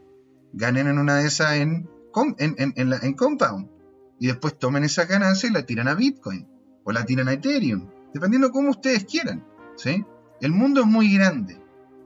La gente es muy diversa. Por lo que yo aunque digo que la historia no se repite, pero rima, no necesariamente tiene que, tiene, tiene como se llama, que ser exactamente igual. ¿Sí? Por eso, por eso encuentro interesante la conversa que tuvimos con, Leo. para que la gente entienda de que incluso gente que ya lleva años, y yo también me incluyo, hasta el día de hoy seguimos investigando, seguimos tratando de desarrollar. Y por eso, señor, hay que irse al Twitter para que veamos cuáles son las proyecciones que se tienen en este momento referente a lo que a lo que son las monedas. Porque tú hablaste también de que había, ah, estuviste viendo temas de Ether, ¿no es cierto? Sí. Vamos entonces a lo que es lo que es acá el ROA. Oh, Crypto Time. Pero espérate, antes de entrar a comentar el Twitter, yo quiero eh, señalar un, tema fundamental. Así como tú hiciste toda tu digresión respecto a tu experiencia en los mercados Forex, eh, DeFi y todo lo demás que son industrias, yo lo miro desde mi especialidad. Yo soy ingeniero civil en computación. Estudié eso en la Universidad de Chile y eso me define todo el tema. Yo, yo entiendo medianamente bien de cómo funciona el software y los proyectos de software son piezas intelectuales, son tecnologías basadas en otras tecnologías, entre ellas citaste TCP/IP, que es como el pavimento, es el fundamento, es la base de Internet. Y en algún momento, efectivamente, como dijo Carjusa, eh, hubo no decenas, sino que cientos de tecnologías competitivas. De hecho, a mí me pagó eh, Nobel un viaje a Estados Unidos para conocer la tecnología que en ese tiempo eran con una especie de TCP/IP eh, uh, privado particular, por así decirlo, que se llama SPX-IPX. Y, y, las redes nobles fueron muy, muy populares. El problema es que tenían un costo y, y el otro problema es que TCP/IP era gratuito. Y por lo tanto, en el largo plazo, todos los administradores de red, de plataforma y todo lo demás, migraron las redes Nobel, que tenían un costo, todo lo pequeño que tú quisieras prorratear, a TCP/IP, que era gratuito y que además lo más importante que tenía una tremenda comunidad por lo mismo. Mm. Entonces las innovaciones se sucedían y, mientras Nobel trataba de generar videos sobre SPX, IPX, bueno, eh, ya estaba circulando el protocolo de, de cómo mandar video o audio sobre TCP/IP. Eh, entonces, y está el otro problema, es que eh, los desarrollos open source o en comunidad no solo son más baratos, eh, económicos, son más seguros, porque hay más gente que está mirando, hay más gente que lo está hackeando y hay más gente que lo está parchando. Entonces, todas esas experiencias que yo tuve o tengo o mantengo sobre el mundo del software, yo lo vuelco al tema de la industria cripto y en particular el DeFi, y te das cuenta que cuando Carjosa dice que al final solo vamos a tener BTC, su razonamiento es que las funcionalidades que estén sobre estos submundos, por así decirlo, en el gran eh, largo plazo van a converger a muy pocos protocolos a un único protocolo. Y para mí, sinceramente, la gran duda es Ethereum. Yo le veo algunas ventajas, veo que van a haber años en que esto va a volver a subir. Yo he hablado de análisis en que de repente algunos libros dicen, bueno, de aquí a uno, dos, tres años más podría llegar a valer 10 mil, 20 mil, 30 mil, 40 mil dólares, lo cual podría ser hasta un flipping con BTC pero también le veo unos defectos intrínsecos de diseño y de gobernanza de cómo están. Y, eso es lo que hemos ido publicando en, el Twitter para que ustedes hagan un estudio, sopesen estos desafíos y oportunidades que tienen estas tecnologías, hagan un análisis costo-beneficio, hagan lo que dijo Leo Vera varias veces, gestión de riesgos. Se nota que el hombre ahí eh, estudió informática, que, porque los riesgos se gestionan no se pueden minimizar, no se pueden evitar, pero sí se pueden manejar. Y bien, dicho eso, vamos viendo, no sé, ¿qué, te llamó la atención de las últimas publicaciones? Porque dice, a ver, eh, a ver, podríamos ver, es que tiene, colocaste, hubo una cantidad impresionante y buenísima de, de, Mira, hay, de tu parte, por eso quiero, sí, Estos son para estudiarlos. Hay unos hilos que son son muy largos. Yo te diría que antes de colocar ese, veamos, eh, antes de eso, veamos unos que son más sencillos. Eh, me interesa partir por el de Solana. Ya ir comentando el de Solana, está mucho más abajo. Este es un hilo que de hecho tuve que interrumpir. El, hilo advierte que es larguísimo. ¿Ya? Baja nomás con toda confianza. Y todo este es un hilo que tenemos en, ahora en arroba tu CryptoTime sobre ETH. Sobre ETH, este re interesante. A ver, aquí empecé, partimos con Solana. Aquí, aquí partió el de Solana. Yo creo el de Solana es interesante porque, porque es un personaje que, que, que, es especialista. ¿ya? Entonces, bueno, lo parte en inglés, nosotros partimos eh, traduciendo y lo interesante que es, dicen, eh, no sé si quieres ir leyendo y comentando o qué. Mira, aquí dice, número uno, todo comenzó cuando algunas personas comenzaron a notar algunas salidas inusuales de la billetera Phantom de Solana. Porque hay que tomar en cuenta de que Solana tiene su propia billetera y esa billetera es la que te permite tener contacto directo no solamente con, la, con las estructuras DeFi dentro de Solana, con los, los swap dentro de Solana, sino que también con los NFT dentro de Solana. Entonces, es, una, es, una, billetera, es una billetera bastante más grande que las tradicionales.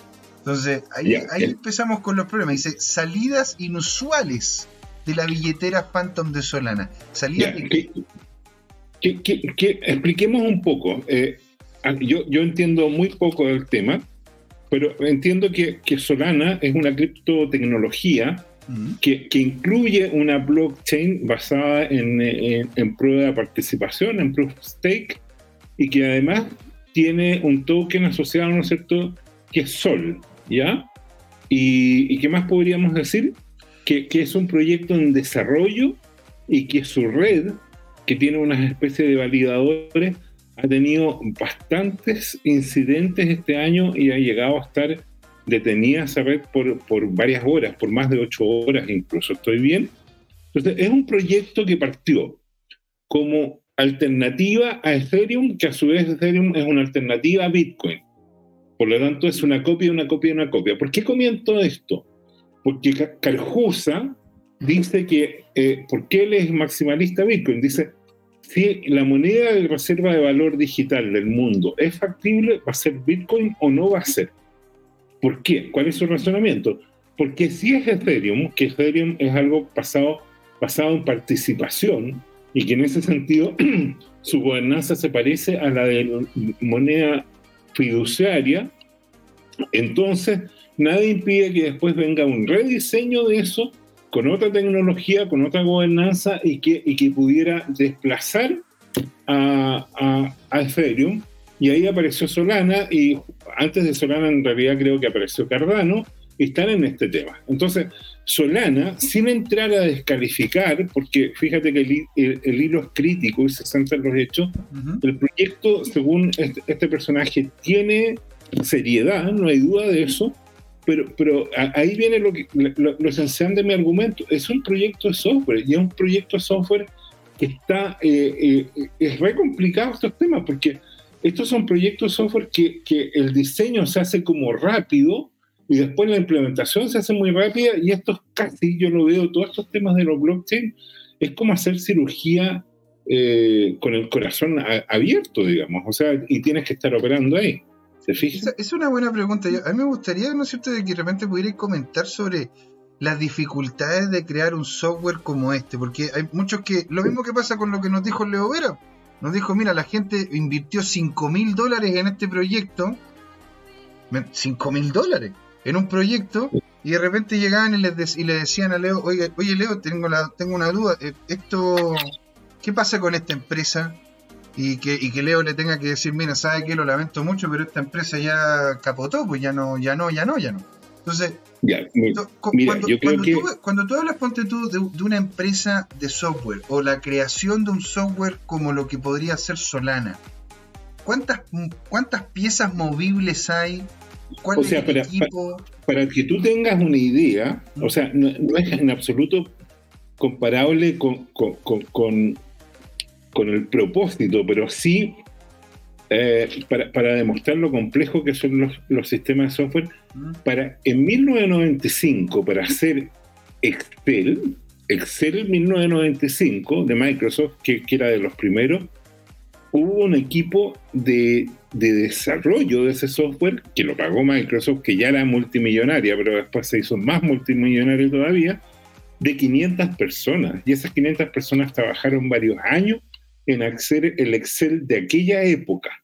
Mm. Eh, entonces, ¿y por qué son 500 personas necesarias? O sea, son mucho más que hacer cualquier película. Y, y tú te has dado cuenta como las películas al principio, no sé, la hacían 20, 30, 40 personas y hoy día una película de Netflix o de las grandes superproducciones de, de, Hollywood las hacen, no sé, 400, 500, 800 personas. Bueno, pero, pero eh, eh, eh, yo te diría que en software es más complejo y naturalmente en cripto hubo un tiempo de una billetera en que contrataban equipos de desarrollo grande, pero la solución que uno llama de ejército chino no es aplicable al tema de, blockchain. Lo que importa es que sea un diseño elegante, modular, eh, lo más simple posible y en eso Bitcoin por lejos se los gana eh, porque está muy bien pensado como un mecanismo. Mira, mientras hablo contigo quiero mostrar un, ¿cómo se llama? Un, quiero mostrar algo, un, diagrama que ilustra exactamente lo que te estoy diciendo. Dame un ah, minuto. Por favor. yo entonces dejo de compartir y nos vamos y muestras tú, a ver. Sí. Entonces, déjame ver si esto es acá. Eh, Usted dice, señor. Y, nos vamos, ¿cómo se llama lo que... Eh, espérate, lo, proyecto, enseguida. Em, entonces, solo para que tengan una idea, este diagrama que voy a colocar yo ahora eh, ilustra qué, es lo que, en qué consiste Bitcoin. ¿Ya? Entonces, lo estoy buscando, ya, ya encontré dónde, estaba este tema y lo voy a proyectar en, 30 segundos. Eh, entonces, aquí hay que entender que cuando uno dice Bitcoin, son varias cosas de Bitcoin. Una de las cosas de Bitcoin es que eh, es aquí lo encontré, ¿ya? Eh, y lo proyecto enseguida. me dice, señor, y usted me dice, señor, y... Sí, sí, sí, sí, espérate. No, no, era, no era eso, se parece, pero no era. Igual, pero no era. Es, es, lo mismo, pero no es igual. Es como. Eh, es, sí, aquí lo encontré. Aquí está súper aquí está súper claro. Dame un minuto como proyecto. claramente no es lo mismo un metro de encaje negro. No te rías, Jorge, porque se supone que sabes el punchline. Nos terminas dejando mal. Entonces, a, ver si esto se ve bien. Dame un minuto. Ah, ya, perfecto. Ahí. Ya, ¿estoy proyectando bien? De, pero maravilloso, pues señor. A Mejor. Es que yo no, me veo todavía. A ver. Ahí. Ya, entonces mira. voy a colocarlo mejor. Esto es, es un diagrama sí, señor. que muestra, no, no sé si muestra todo el tema. ¿Y cómo podría yo colocar esto en, pantalla completa? Ahí, ¿no? ¿Sí? Ahí. Ya. Entonces, entonces, este diagrama que está aquí, ahí, muestra más o menos los componentes. No, lo, estamos, viendo, Jorge. Ah, Todavía chiquitito. Traté de agrandarlo y cuando traté de agrandarlo pues mira, mándamelo para acá y yo lo muestro, señor. Démosle. Ya, ya, te lo mando, te lo mando por el WhatsApp. Javier Salina nos dice JM, por Dios, por Dios.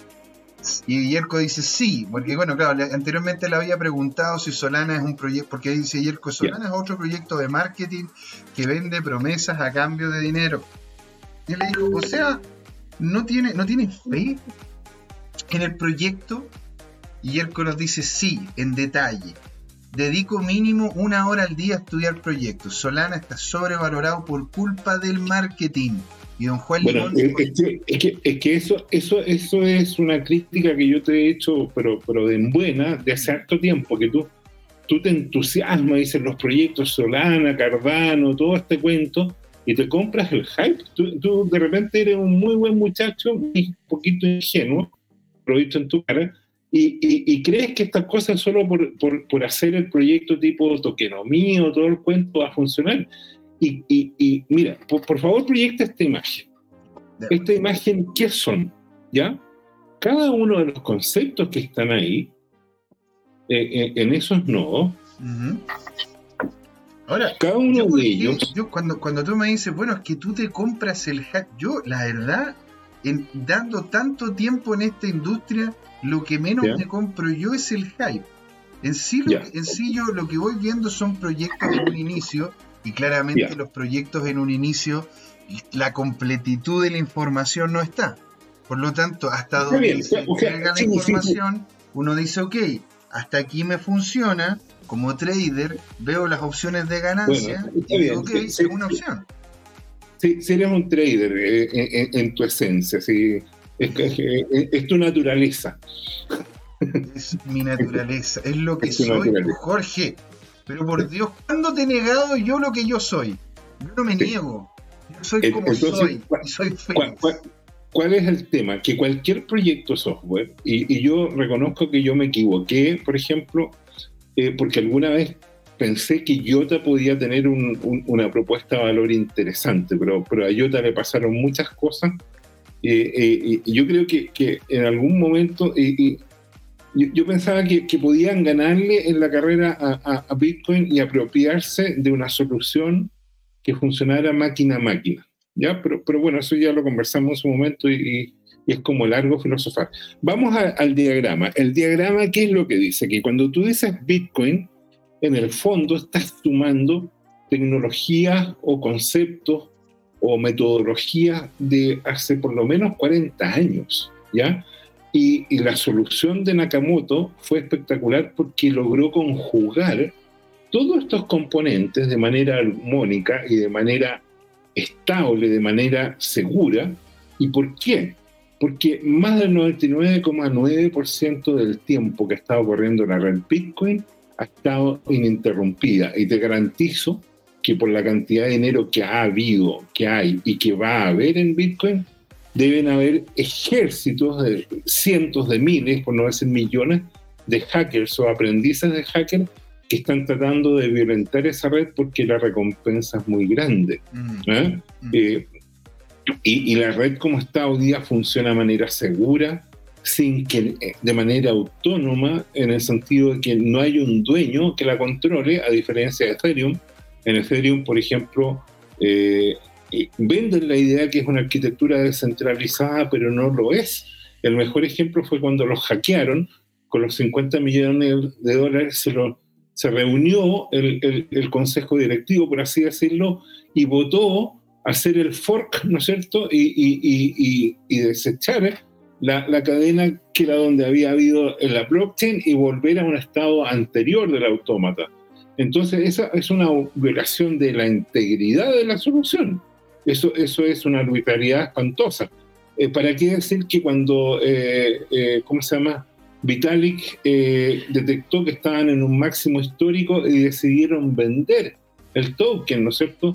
Y pensar que estos tipos tienen un preminado del 70%. Entonces, eh, eh, no es una verdadera solución descentralizada, es una solución centralizada, igual que los bancos centrales. Los bancos centrales, cuando pueden, perjudican a los usuarios. Y no estoy pensando solamente en Argentina cuando hicieron el corralito, ni esto, ni lo otro, ni aquello, digamos. Entonces, eh, es un sistema que yo veo que tiene intrínsecamente riesgos y me temo que así como colapsó Terra Luna, en algún momento pudiera colapsar en el tema del diseño. No estoy prediciendo que Ethereum va a colapsar. Estoy, eh, enunciando que hay una probabilidad no nula de que ese diseño en algún momento pudiera fallar, tener un punto de falla. Es parecido a la predicción que hizo Carjusa cuando le explicaron el algoritmo de estabilización de Terra Luna y dijo, no, esto es un Ponzi, funciona solamente por esto y en algún momento va a capotar, tal cual. Entonces, cuando uno va a los principios, se da cuenta de esto. Y volviendo a este tema, lo que quiero es rescatar que acá, en Bitcoin, la blockchain es una parte de un componente que resuelve este tema. El, el Power of Work es una parte, un componente que, que resuelve otro tema. Está la función de dificultad y así sucesivamente está para que esto funcione, como dijo Carjusa, y como sabemos todos, un sistema de incentivo para los mineros para que ellos inviertan en máquinas y gasten dinero en electricidad con atención al beneficio esperado de una, de, un, de un premio, una recompensa que es intrínsecamente deflacionaria. Entonces, y así sucesivamente tú bajas. Entonces, ¿qué es lo que ocurre? Los software como Solana, como Cardano, tienen que hacerse cargo de muchas de estas dimensiones. Y algunas de estas dimensiones en el Power of Stake eh, son relativamente más simples porque no son verdaderamente descentralizadas. A lo más apelan a unos pocos validadores, a 10, 12, 20, 200, no sé, a lo mismo 2000, pero un número finito de validadores eh, eh, que, que, que, no son autónomos y que, y que tienen todos los incentivos, digamos, de que de que los validadores están dados por proof of stake. ¿Y quiénes son los proof of stake? Los que tienen el dinero, harto dinero, para colocarlo en el cuento. O sea, algo parecido al sistema financiero bancario que tenemos hoy en día. Pero Entonces, una de las cosas que tiene el proof of stake es que no tú no tienes por qué hacer stake para poder hacer uso de la red. No, lo, que hacen stake y los que justamente logran ser parte como nodo validador. Sí. ¿sí? eso es una, una, una, una forma de interacción con la red. Pero yo sin ser ni staker, ni ser nodo, y por el hecho de querer, de querer hacer uso de la red, yo lo puedo hacer, yo lo puedo hacer sin ningún tipo de problema. no, está bien. bueno, está bien. Mira, ¿qué, ¿qué, quiero decir? E, este es el diseño a grosso modo, de alto nivel de la arquitectura de Bitcoin, mm. que tiene una, red de, naturalmente, de servidores en hardware, una conexión en red, un mecanismo de gobernanza, un mecanismo de articulación, como es el consenso que está ahí, está todo el esquema, está el tema del registro, y, claramente esto ha funcionado. y si nosotros, Jorge, dijéramos, a ver, si al igual, al igual como existe, ¿no es cierto?, el Open Office, que, es un Office pero gratuito, creado por la comunidad, etcétera, etcétera. ¿No es cierto? Si es que nosotros estamos viendo de que hay empresas centralizadas que están queriendo generar algo parecido a lo que es el Bitcoin, o por lo menos tener alguna dinámica, ¿cuántas personas y cuántas horas hombre implicaría que realmente pudieses tener un proyecto parecido a Bitcoin si es que se quisiese hacer centralizado, que, es lo que es lo que son gran parte, ¿no es cierto?, de estas altcoins que, intentan ofrecer algún tipo de solución al, al, al, ¿cómo se llama?, al ecosistema. ¿Cuánto trabajo, cuánto tiempo, cuántas personas? Porque de esa, de esa manera, porque muchos no conocemos el ámbito técnico detrás de esta, detrás, no, no, no vamos al código.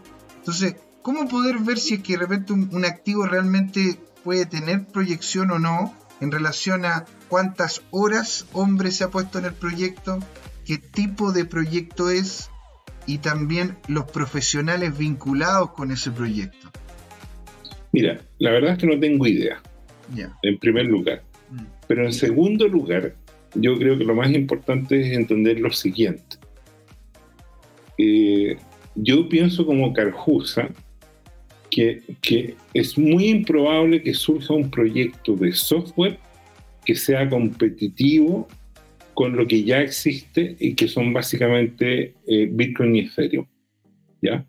Eh, en particular, insisto, para mí Ethereum es una gran, gran incógnita y aquí hay que entender y diferenciarlo con el tema de la variación de precios, la oportunidad de rentabilidad. Mm. Perfectamente Ethereum, que hoy día vale cuánto, 1.500 dólares, podría llegar a valer eh, 15.000 dólares o 30.000 dólares en uno, dos, tres, cuatro años más.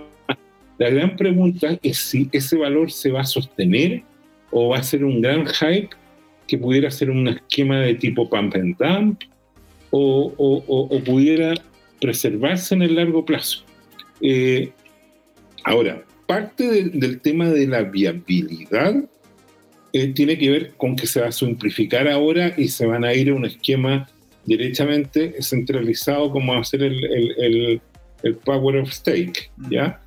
Eh, el Proof of Stake.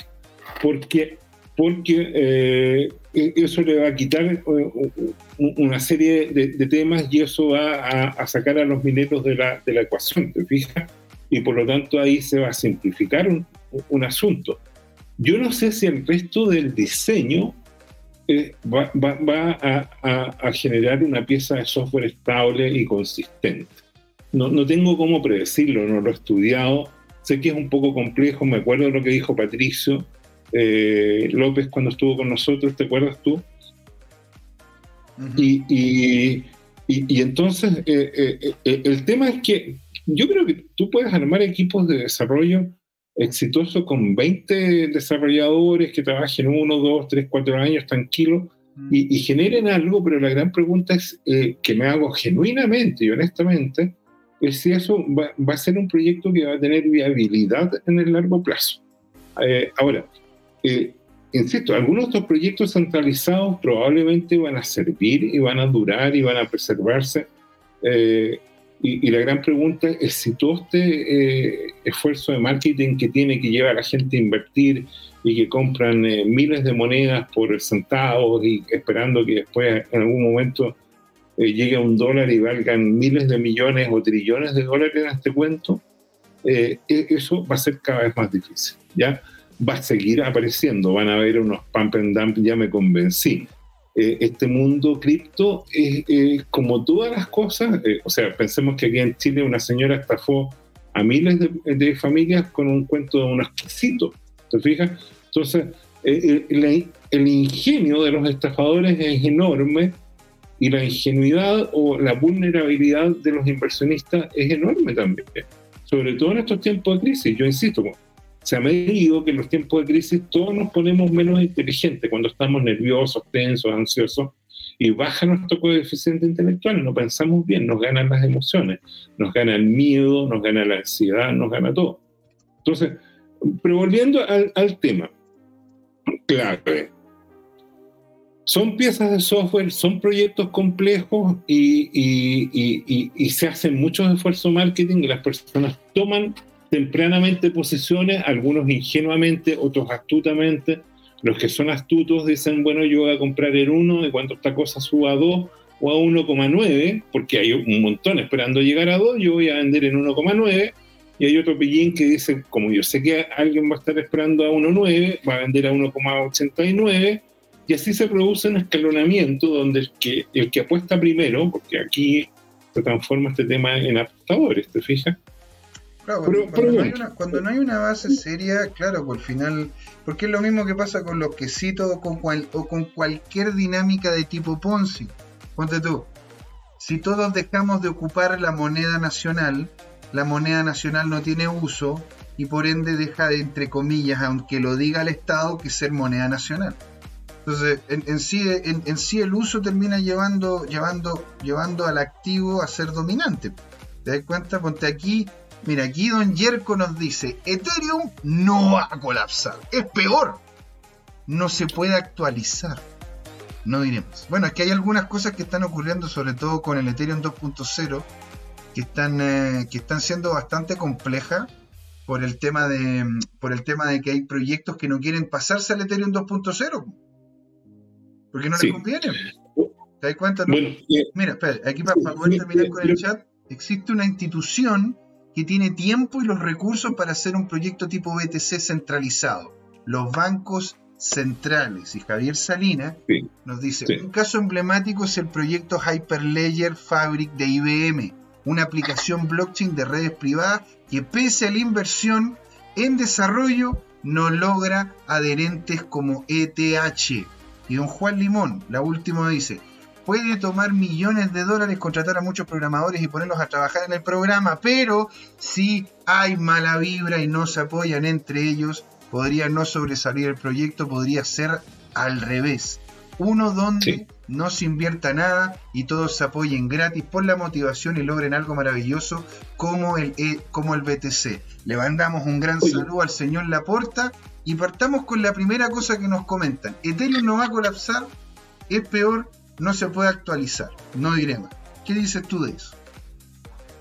Mm. yo lo que puedo decir de eso es que, yo lo que puedo decir de eso es que en sí no es, no, no, no, no es mentira.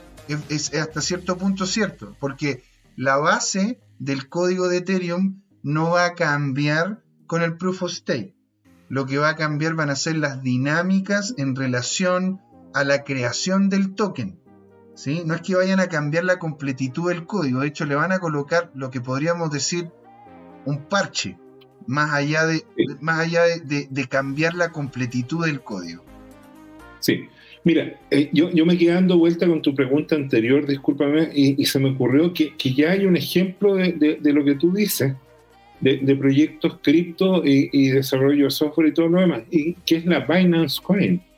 No hay duda que Binance y, CZ ha sido un líder exitoso en motivar a equipos tecnológicos para, por un lado, crear su plataforma y motivar a sus equipos comerciales para vender en este tema. Yo, pienso, eh, y, y, es, entre comillas, antagónico a la visión descentralizada de Bitcoin, porque es esencialmente centralizada, donde no está claro eh, cuál es el algoritmo que quema los Binance Coin, eh, cuál es la gobernanza cuál es la sostenibilidad si es que el día de mañana eh, se, muere ese Z o se pone loco o se le suben los humos a la cabeza, qué sé yo. Entonces, pero de qué es viable es viable y de qué sirve, sirve y todo lo demás, pero eh, esa centralización conlleva intrínsecamente un riesgo, ¿ya? Eh, como decían ya en, el, los filósofos, los analistas políticos de la Revolución Francesa, eh, el, poder corrompe, el poder absoluto corrompe absolutamente. Sí, vos dile, eso a Robespierre. Robespierre, Dile eso a Robespierre, que él terminó quedándose con todo el poder, terminó siendo un déspota, y como a, hierro, a hierro matas, a hierro muere, mandó muchos a, la, guillotina y él terminó guillotinado también. Claro, entonces eh, eh, lo mismo es válido para, para proyectar, y quizás nunca pase, y ojalá que nunca pase, si, si, si Z se vuelve eh, despótico. Eh, despótico, por ejemplo, esa es una cosa. Ahora, ¿cuál, es el tema de la predicción? Que, que, los bancos centrales, los gobiernos en todas partes del mundo, incluso entre comillas en democracias modelos, terminan abusando de sus ciudadanos. Eh, el mejor ejemplo, o, o, o, o, aún así de sus inversionistas. Por ejemplo, Alan Greenspan, que yo lo encontraba un técnico espectacular, se despachó el siguiente video, búsquenlo en internet, dice, Estados Unidos nunca va a quebrar, porque si tenemos deuda, dice, muy bien, echamos a, prendemos la maquinita a fabricar billetes oh, y estamos listos, pero se equivocó en algo. Entonces, que, que, se, eh, el Banco Central de Estados Unidos se ha vuelto tan loco para imprimir que adivina que ahora los BRICS están diseñando una moneda digital basada en commodities se viene la revancha. Y, y, tú puedes imprimir todo lo que quieras en papelito, pero no puedes imprimir ni petróleo, ni oro, ni plata, ni, ni alimentos. Entonces, eh, ahí ves tú en que, en que los sistemas son sostenibles hasta que valga eh, la peregrullada, lo, lo, obvio, y hasta que no son sostenibles. Llega un momento en que tú abusas, abusas cuento y Estados Unidos abusó de, la inflación, eh, emitieron todo lo que quisieron, emitieron trillones de dólares. Piensa lo que cuesta para Chile ganar un mil millones de dólares exportando pero toneladas de cereza o, toneladas de, de pulpa de celulosa, toneladas de lingotes de oro, todo lo que tú quieras, y, te ganas mil millones de dólares y Estados Unidos aprieta un botón y, y no imprime solamente mil millones de dólares, imprime 10, 100, mil veces más que eso. Si, si, ¿cómo se llama? Si Biden dijo que, que quería, ¿cómo se llama?, colocar un trillón más. Ahora, yo quiero pasar a la segunda pregunta, Jorge, porque la encontré interesante. ¿Por qué Hyperledger no le ha podido hacer el peso a Ethereum, siendo de que podríamos decir que Hyperledger es como el Excel y Ethereum sería como el OpenOffice con un Excel puntual. ¿Por, qué, ¿Por qué ponte tú en ese sentido la gente ha optado por irse a Ethereum o de acercarse a ese proyecto mucho más que Hyperledger y con su estructura corporativista? No, desconozco muchos detalles. Yo estudié muy poquito Hyperledger, a, a, lo más hice un curso que fue un par de tardes de viernes en la sede de IBM cuando Hyperledger ya había sido derivado a IBM. Entonces pareció raro que el proyecto, que, era basado en una fundación que tenía tema comunitario, no hubiera agarrado sostenibilidad, ¿ya? Eh, quizás por, por, lo mismo que comentamos, ¿no? Que era una solución privada de gobernanza y que, y que, y que pudiera ser, estoy especulando un poco, como lo que pasó con el proyecto Libra de, de Facebook en su momento hoy día Meta. Libra quería hacer una moneda digital y Facebook era la estrella cuando la lanzó, pero eh, formó un consorcio súper importante. Estaban todas las tarjetas de crédito en principio, muchos bancos influyentes, una serie de empresas de, de telecomunicaciones y algo hubo en el diseño que era probablemente muy, muy conveniente para el, para el dueño del proyecto, para el centralizador, y muy poco estimulante para el resto de las personas que participaban, de manera tal que cada vez las corporaciones se fueron restando de Libra. Libra fue combatido además a nivel de, Senado, porque pensemos en, qué se trata de esto. Eh, el esquema es el siguiente, si, si, tú o yo tomamos un billete, cualquier billete eh, de Estados Unidos o, y, y nosotros inventamos lo escaneamos y, traemos nuestra impresora a colores y sacamos una copia y nos pillan haciendo eso, nos vamos presos.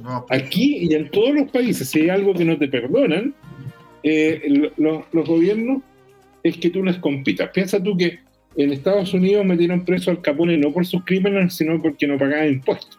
Entonces, eh, eh, el tema de fondo es que si tú haces a nivel individual esto, tú te das preso, pero, en el sistema financiero, cuando los bancos se ponen a fotocopiar el dinero, no se dan preso, y cuando los bancos centrales hacen lo mismo. ¿Y cómo es ese tema de que los bancos fotocopian dinero? Muy simple, pues, supongo que tú un banco, como tú dijiste, pone 10 unidades de algo, 10 millones, 10 millones de dólares o, o, 10 mil millones de dólares como capital de trabajo. y, tú vas a pedir un crédito y le dices, mire, tengo, me quiero comprar esta casa, esta casa vale 100 millones, eh, por favor préstemelo. Los bancos te aceptan la garantía y te dicen, muy bien, aquí tiene 80 millones. Y, de la nada crean ese dinero, lo inventan. Si tú lo haces como persona, te vas preso. Si lo hace el sistema financiero, no.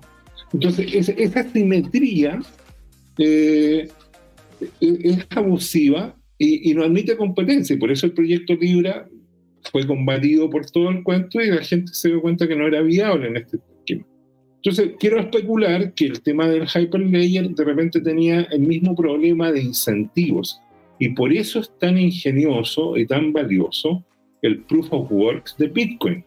Porque nivela los incentivos. Tú que estudiaste economía, sabes que eh, las cosas prosperan cuando los incentivos están bien puestos. Por eso cuando están mal puestos y tú no tienes los desincentivos, la delincuencia, la delincuencia florece. ¿Ya? Y, cuando tú a la gente le das incentivos para que sea honesta, entonces eh, funciona. Exactamente, pues, señor. Y de hecho, y de hecho, ¿verdad? Los incentivos involucran también lo que son los modelos de negocio. Por poner un ejemplo, cuando a ti te entregan algo gratis, no es que sea gratis, sino que el producto eres tú, ¿verdad? Dicho eso, señor, quiero poder poderles dar un ingreso, un inicio a lo que va a ser lo que usted... Eh, vamos a irnos a la presentación para que vea qué es lo que se viene, señor. Oye, pero mientras tanto, yo, quiero decir lo que está diciendo... Eh, ¿Quién, fue? ¿La Porta? La, Porta está hablando de un desplome y efectivamente se está desplomando. El Bitcoin acaba de caer de 23.300, está en 22.800. Así es ¿Y, está pasando algo en el mundo? ¿Ya ¿Hubo algo en Taiwán que está afectando el precio? ¿Qué crees? bueno, es que en realidad en este momento están pasando varias cosas. ¿Te das cuenta? Si, ¿cómo se llama? Si comparto acá y vemos el, si vemos cómo se llama aquí BTC. De hecho, en el rango de las cuatro horas, en el rango de las cuatro horas estamos, estamos teniendo una baja, pero no, una baja muy diferente a, la que a la que hemos visto, la que hemos visto anteriormente. ¿eh?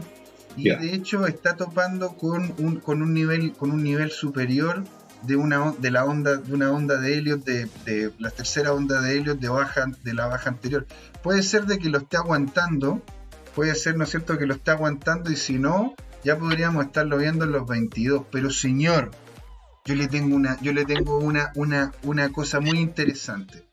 Porque hablando sobre el tema de los datos, hablando sobre el modelo de negocio y cuál es la forma en la que la gente termina, los, los creadores de estos productos gratuitos obtienen, obtienen sus ganancias, es a través de tus datos. ¿Sí? Ahora, ¿qué pasaría si yo le dijese a usted, señor, de que hay un proyecto cripto que está queriendo crear el Internet sobre la red de Bitcoin? Me sorprende completamente. Bueno, señor, pues bienvenido y le doy aquí la bienvenida, ¿no es cierto?, a lo que es Stax, señor. ¿Lo conoce? No. Stax Adelante, profesor. Stax es un proyecto que yo la verdad que encontré bastante interesante y lo encontré bastante interesante por varios motivos. Vamos a irlos viendo acá. Stacks, de hecho, bueno, Google tiene, y por eso no es cierto, quería dar el paso desde, oye, si te están dando algo gratis, es porque están sacando algo a ti, algo a ti. Bueno, ¿qué te están sacando? Los datos. Y son esos datos los que después se venden y se genera el modelo de negocio que tiene Google, que tienen todas estas grandes empresas que manejan datos. Si esa, eso es lo que andan buscando, manejar tus datos. ¿sí? Entonces, acá, Google tenía un lema, señor, que se decía, no seas malo o don't be evil, ¿sí? Que de hecho lo desecharon en el 2018. Y en esas fechas es donde, donde, donde se empieza el movimiento fuertemente de lo que son, de lo que es Stacks, en donde el proyecto tiene un lema que dice no puede ser malo. I can be evil. No puedo ser mal. ¿Sí? Esta, esta, esta, empresa, ¿no es cierto?, partió el 2013 con Munib Ali, que es el de acá, y Ryan Shea, que es el de acá. ¿Sí? Ellos ambos se conocieron en la Universidad de Princeton y partieron, y partieron este proyecto. Ahora, el es, un resultado directo de la tesis doctoral de Munib, que es el de acá, ¿no es cierto?, en relación a lo que es una nueva forma de Internet, una nueva forma en la que el Internet podría ser usado sin que, sin que tus datos o sin que tu información sea utilizada como, como monet, sin, sin que tu información sea monetizada. ¿Sí? En ese momento, en este paper, es donde se, se, creó el marco en donde saldría Stack, inicialmente llamado Blockstack, que ese el, este, este, ¿cómo se llama? Aquí el que ven ustedes, era el antiguo logo o antigua empresa que había partido con este proyecto. ¿sí? Y esta empresa es, está creada en relación a una cosa muy parecida a lo que es Ethereum, entre una fundación y una empresa. La fundación está en las Islas Caimanes y la empresa está en Estados Unidos. Y es una empresa que tiene todo todas las presentaciones, tiene todos los papeles que requiere Estados Unidos para poder hacer creación de software. ¿Sí? Y esta empresa cambió de nombre. Ya no se llamaba Blockstack, se llamaba Blockstack PBC, pero con B larga, no con B corta, porque eso es un plástico. No tiene nada que ver. ¿Sí? Ahora, ¿cuál es la clase de los stacks? Esto es un proyecto como una capa 2, muy parecido a lo que de hecho es Lightning Network. ¿sí? Tiene un mecanismo que, es diferente, llamado Proof of Transfer o prueba de transferencia, que utiliza el hecho que se, que se apalanca en el Proof of Work para obtener mayor seguridad con tus datos. ¿sí? Para esto es necesario, ¿no es cierto? Si es que tú quieres quieres, ¿cómo se llama? Ser parte de la red, no es que utilizarla, ser parte de la red como, como, como, como minero de esta red, tú requieres hacer un stack de stacks, que es la moneda de este proyecto. Y la gracia de esa moneda y la gracia de hacer este stacking es que lo que ganas, lo ganas en BTC Tú no es que tengas un stacking como Luna, que en donde yo si stackeaba USDT, yo ese, perdón, sí, no, eh, UST, yo agarraba ese UST y lo tenía que cambiar por Luna para poder cambiar después por Luna los BTC o los ETH, otra moneda que yo quiero. Acá te entregan directamente BTC como ganancia de los mineros. Esto viene que los mineros, eh, de, los mineros de Stack colocan una cantidad de BTC en la red para poder tener acceso a minar esa red de stacks. ¿Sí? Así para poder ganar STX o BTC. Lo cual termina siendo una seguridad de, una seguridad de la participación. Dado de que si yo coloco un BTC en esto, en, este proyecto, está claramente definido de que yo hice ese movimiento de dinero. ¿Sí? Entonces no necesita volver a integrarse en la blockchain más adelante. Esa es la gracia de la sidechain. aquí va, aquí va lo que es la red blockchain, ¿no es cierto? Bitcoin, Ethereum. Y lo que hace la sidechain es que salen de la red hacen lo que tengan que hacer acá y después ingresan la información más adelante. Como esto estamos hablando que son movimientos de BTC, en donde el BTC termina llegando a otro sitio y esa, y esa wallet en específico es abierta, puede cualquiera verlo, igual como cualquier otra wallet de BTC, te da justamente el, te da la, te da la seguridad de la participación de la otra persona dentro de esta red. ¿Cuál es la gracia de esto? Esto no sobrecarga la red de BTC porque solo son transacciones de monedas, cosa que ya hace, ¿no es cierto? BTC. La red es compatible con contratos inteligentes con su propio lenguaje, que se llama Clarity. Ahora, esto no lo crearon ellos como tal, de hecho les ayudó Algorand para poder desarrollar, ¿no es cierto?, este, este, este, este programa, este lenguaje de programación porque es muy parecido al que utilizan en Algorand para poder conectarse con las diversas redes, con las diversas blockchain de forma segura, de forma rápida y de forma eficiente. ¿Sí? Los contratos inteligentes no están en la red de Stacks. Stack solamente, Stack solamente lleva lo que son los movimientos de su propio token dentro de su, dentro de su red. ¿Sí?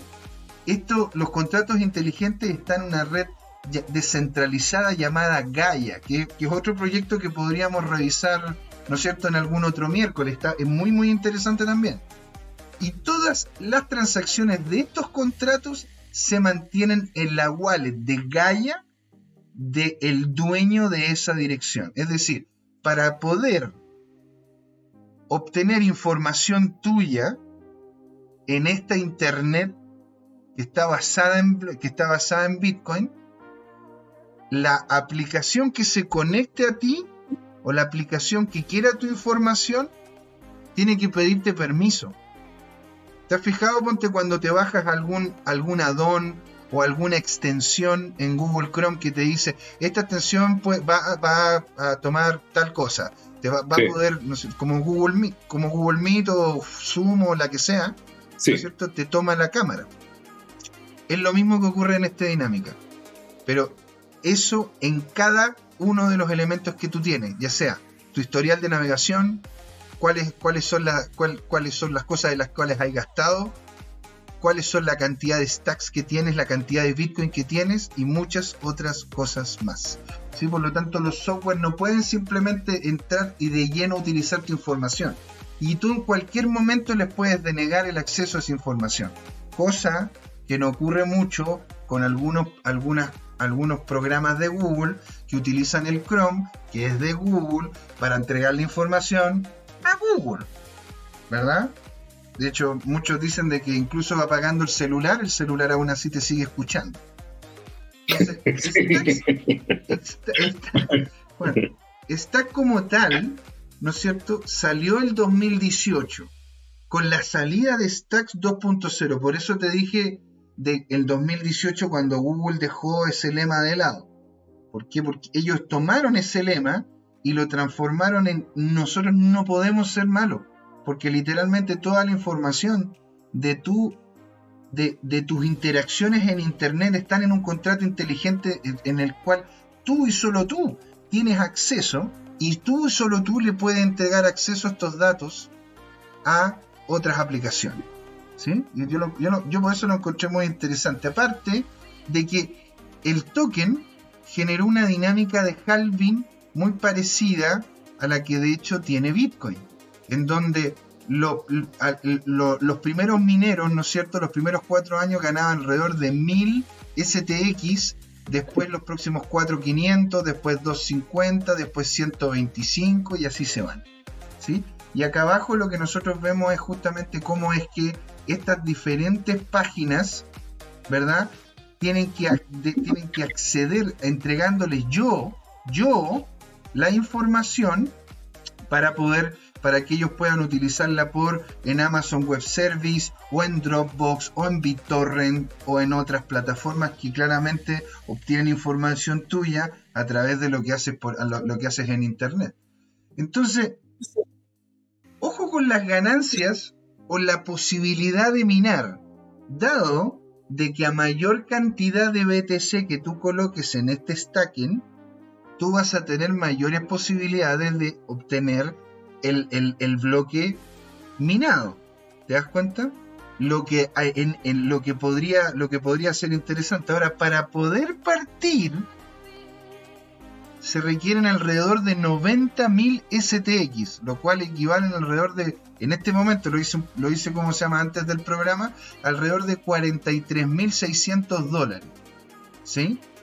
Cosa que, claro, suena caro, pero ten en cuenta de que no requieres ¿verdad? Una cantidad, un, equipo o un hardware muy complejo para poderlo minar. De hecho, esto fue lo que yo encontré en la página oficial, en donde de hecho te piden 8 GB de memoria, te piden cerca de 50 GB de, disco, de disco duro y puede, puede ser perfectamente una CPU de, lo, de, de hace 3 años, 2 años y algo para poder desarrollar. O sea, este, de hecho, yo, uno puede llegar y empezar a minar, ¿no es cierto? Desde teniendo, habiendo pagado los 90 los 90.000 STX, puedes literalmente empezar a minar con un notebook. Y ya con eso te haces parte de lo que es la red.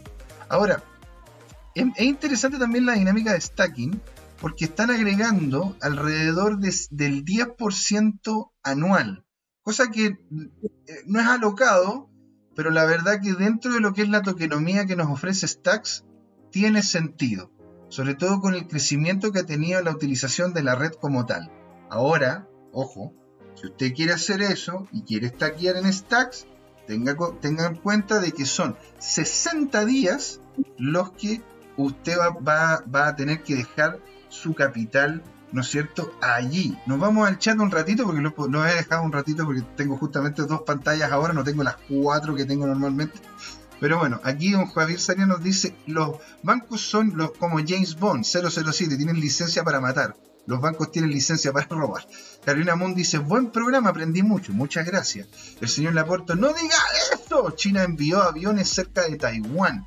Yo justo compré hoy en la mañana BTC en honor a los maximalistas. Y Yerko dice, China, el principal comprador de datos personales a nivel mundial.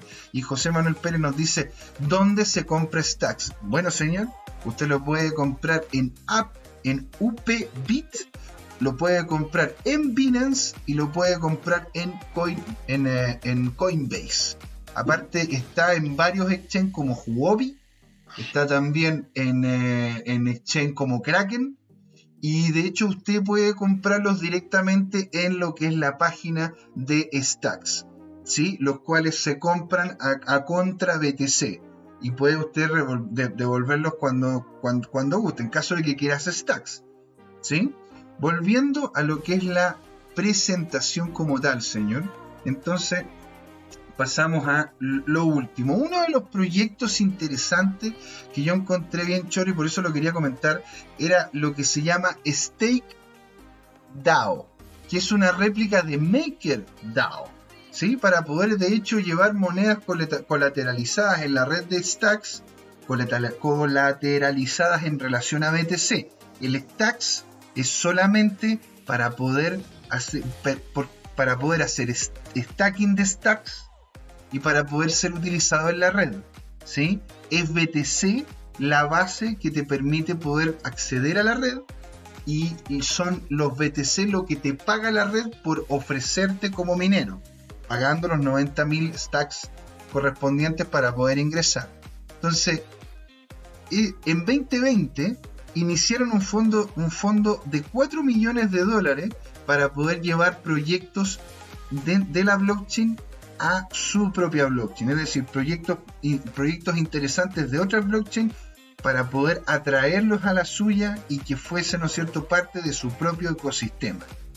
Uno de, los, uno de los involucrados en este, este atraer nuevas personas, atraer nuevos grupos, es uno de, los, uno de los encargados, ¿no es cierto?, del proyecto Chainlink, que es un proyecto bien importante y muy bien desarrollado, y el cual eh, entregan este dinero de parte de lo que es la fundación Stacks este caballero, ¿no es cierto? uno de los, uno de los, eh, uno de los desarrollos, uno de los desarrolladores más potentes dentro de Chainlink, ¿no es cierto? Está vinculado con, este proyecto de Stacks. Y en el 2021, Stacks apareció en Upbit, que es lo que te decía, ¿sí? En Upbit, lo cual hizo que subiese la cotización fuertemente y esto es porque los surcoreanos están muchísimo más abiertos en, invertir en proyectos de este tipo y también por las ganancias que ha tenido el por las ganancias que se han tenido por el BTC. Entonces aquí vamos a compartir la pantalla y vamos a ver cómo es que le ha ido de hecho Stacks.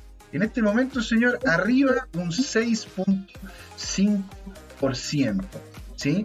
Y si ustedes me preguntan, bueno, pero ¿tiene white paper o no? Aquí está el white paper. Y el white paper, la verdad que está, eh, el, white paper, la verdad que está bastante interesante. No es como el de Lovely Inu Finance, lo, cual era literalmente un compliance entero de, oiga, no tenemos la culpa, nosotros no tenemos la culpa, nosotros no tenemos la culpa, no, para nada.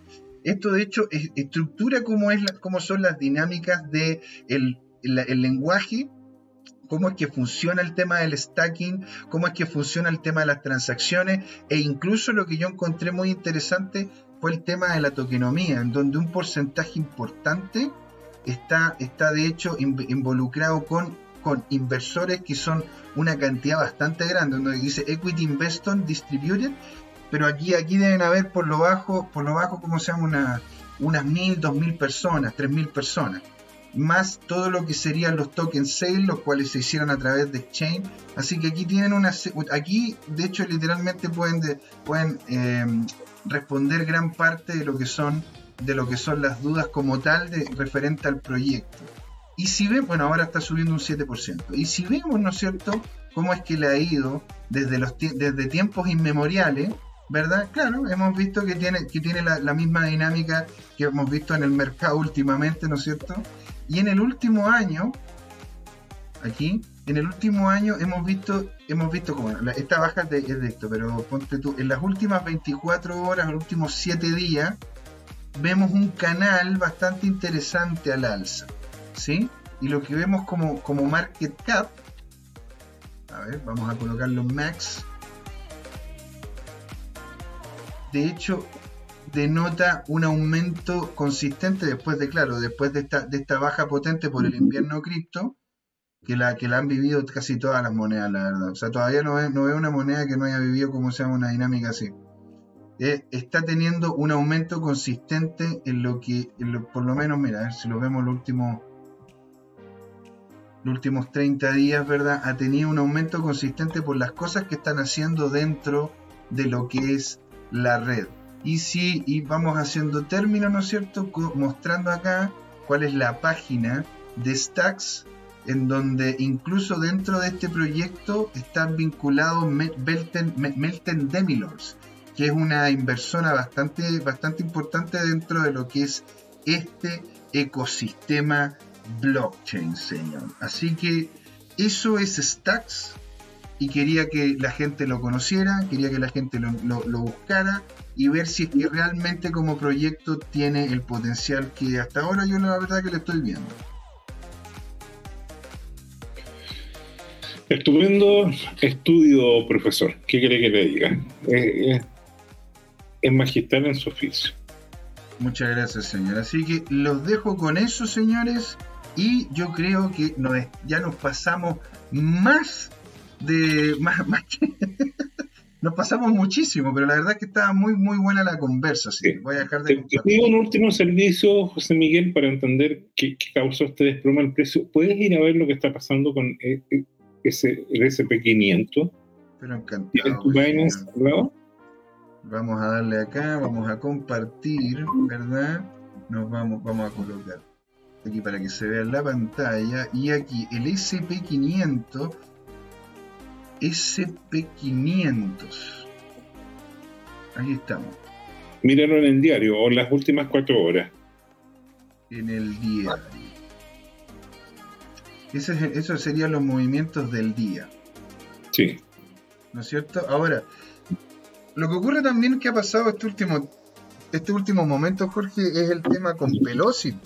Pelosi fue a Taiwán sí. y China estuvo haciendo varios, ¿cómo lo podríamos decir?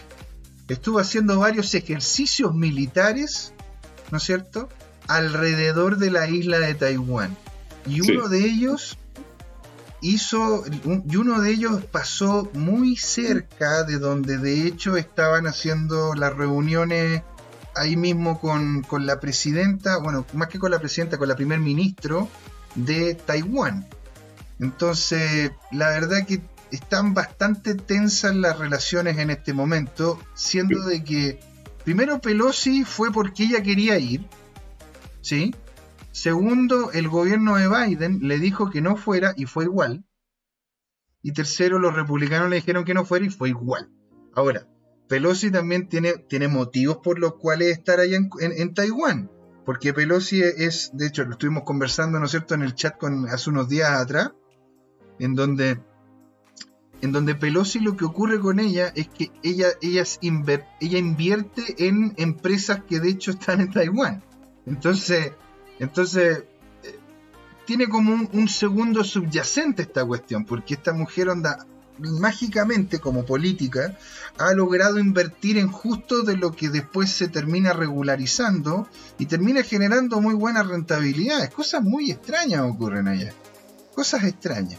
Pero bueno, en sí ella está velando por sus propios capitales allá y por eso es que está, está participando fuertemente ahí.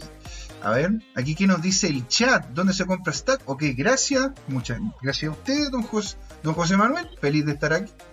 Eh, Jerko, ¿te leíste el white paper? Sí, me lo leí. leí el white paper antes de entrar acá. Es decir, what the fuck, dice José, dice José Manuel Pérez, Javier Saliena, caja el guaype. Y después dice, muy bien, un 10. Y dice Jerko, Jerko dice, Crypto Time, porque es hora de hablar hasta las 9 de la noche. Y Tomigro dice, está acuática la cosa. ¿Es cierto, señor? ¿Está acuática, acuática la cosa? Porque China... A ver, Estados Unidos Estados Unidos en la conversación que hizo Nixon y Kissinger con la, con, la República, con, la República, ¿cómo se llama? Popular China, estoy, estoy hablando de esto en los, en los 70, Estados Unidos adquirió a lo que es un, eh, una, al, tratado de un país, una nación, creo que es, que es, el, como, que es el tratado que le, entre, que le da, ¿no es cierto?, le da criterio a China sobre Hong Kong y le da criterios sobre Taiwán. Taiwán es, según los chinos, una provincia de China. Ahora, los políticos de los políticos de, último, de este último tiempo, ¿no es cierto? Bueno, Pelosi ya lleva muchos años, de hecho se, se le notan los años, pero en sí el, tema es que estos, los políticos ahora están empezando a empujar porque claramente están viendo a un China completamente diferente que en los 70, están empezando a empujar la influencia de Estados Unidos en Taiwán, porque Taiwán es lo que posible... mira, Taiwán es para los americanos lo que Cuba era para la Unión Soviética. Es un enclave importante al lado de un enemigo potencial. Entonces no es llegar y soltarlo. o sea, no, es un enemigo potencial, es un enemigo y de hecho están en guerra. Lo que pasa es que las guerras ahora ya no son bélicas, son económicas, pero, pero de que están en guerra, están en guerra desde, desde Corea, nunca dejaron de estarlo. Así es, señor. Bueno, oye, interesantísimo todo lo que dijiste. Eh, yo quiero comentar solamente que, que mientras tú lo decías, este fenómeno de trader que es, que es la senadora Pelosi, que me hizo recordar una cita de Harry Truman. Harry Truman decía, muéstrame un político que se haya hecho rico ejerciendo y te mostraré un ladrón. Yo creo que con esa frase vamos a ir haciendo ya, señor, yo creo, ¿no es cierto? El cierre de este programa. Lo pasamos bacán, lo pasamos genial. Tuvimos un excelente entrevistado, tuvimos un torneo maravilloso. A toda la gente que nos está hablando, a don Javier Salinas, al señor Laporta, a Tomicro, a, a ¿cómo se llama? A don, a don José Manuel Pérez, a don Yerko, a Tomicro, le mandamos un gran saludo a Cancita, le mandamos un saludo a Hernán, ojalá los podamos ver, ¿no es cierto?, dentro de este tiempo.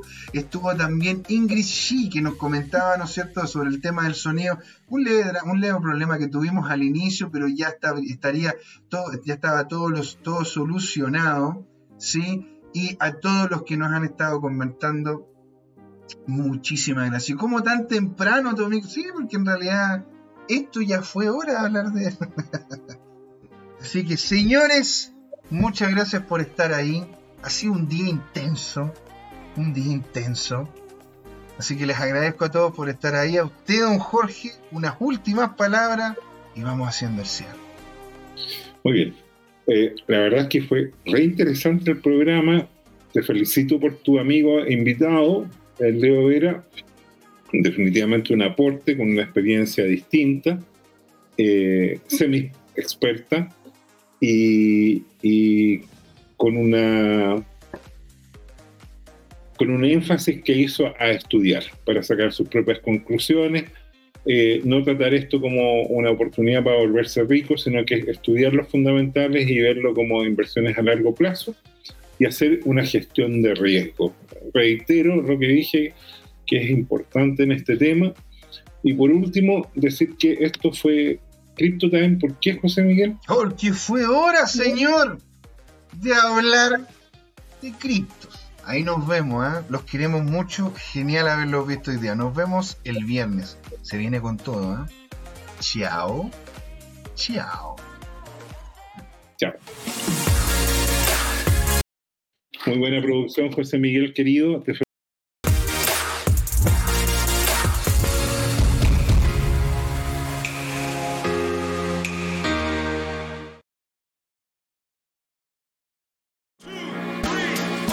¿Has invertido en criptomonedas y te ha ido mal esta bajada? ¿Tienes criptoactivos y no sabes qué hacer con ellos? Entonces sintoniza este domingo y todos los domingos a las 19 horas por YouTube en el canal Crypto Time este nuevo programa, Crypto Trading Time. Hola amigas y amigos, antes de irnos les queríamos recordar que esta comunidad Crypto Time la hacemos todos. Así que siempre invitados a nuestros canales de difusión en Twitch, Twitter, YouTube, LinkedIn y Facebook. Búsquennos como CryptoTime con I latina, así, latinos como nosotros.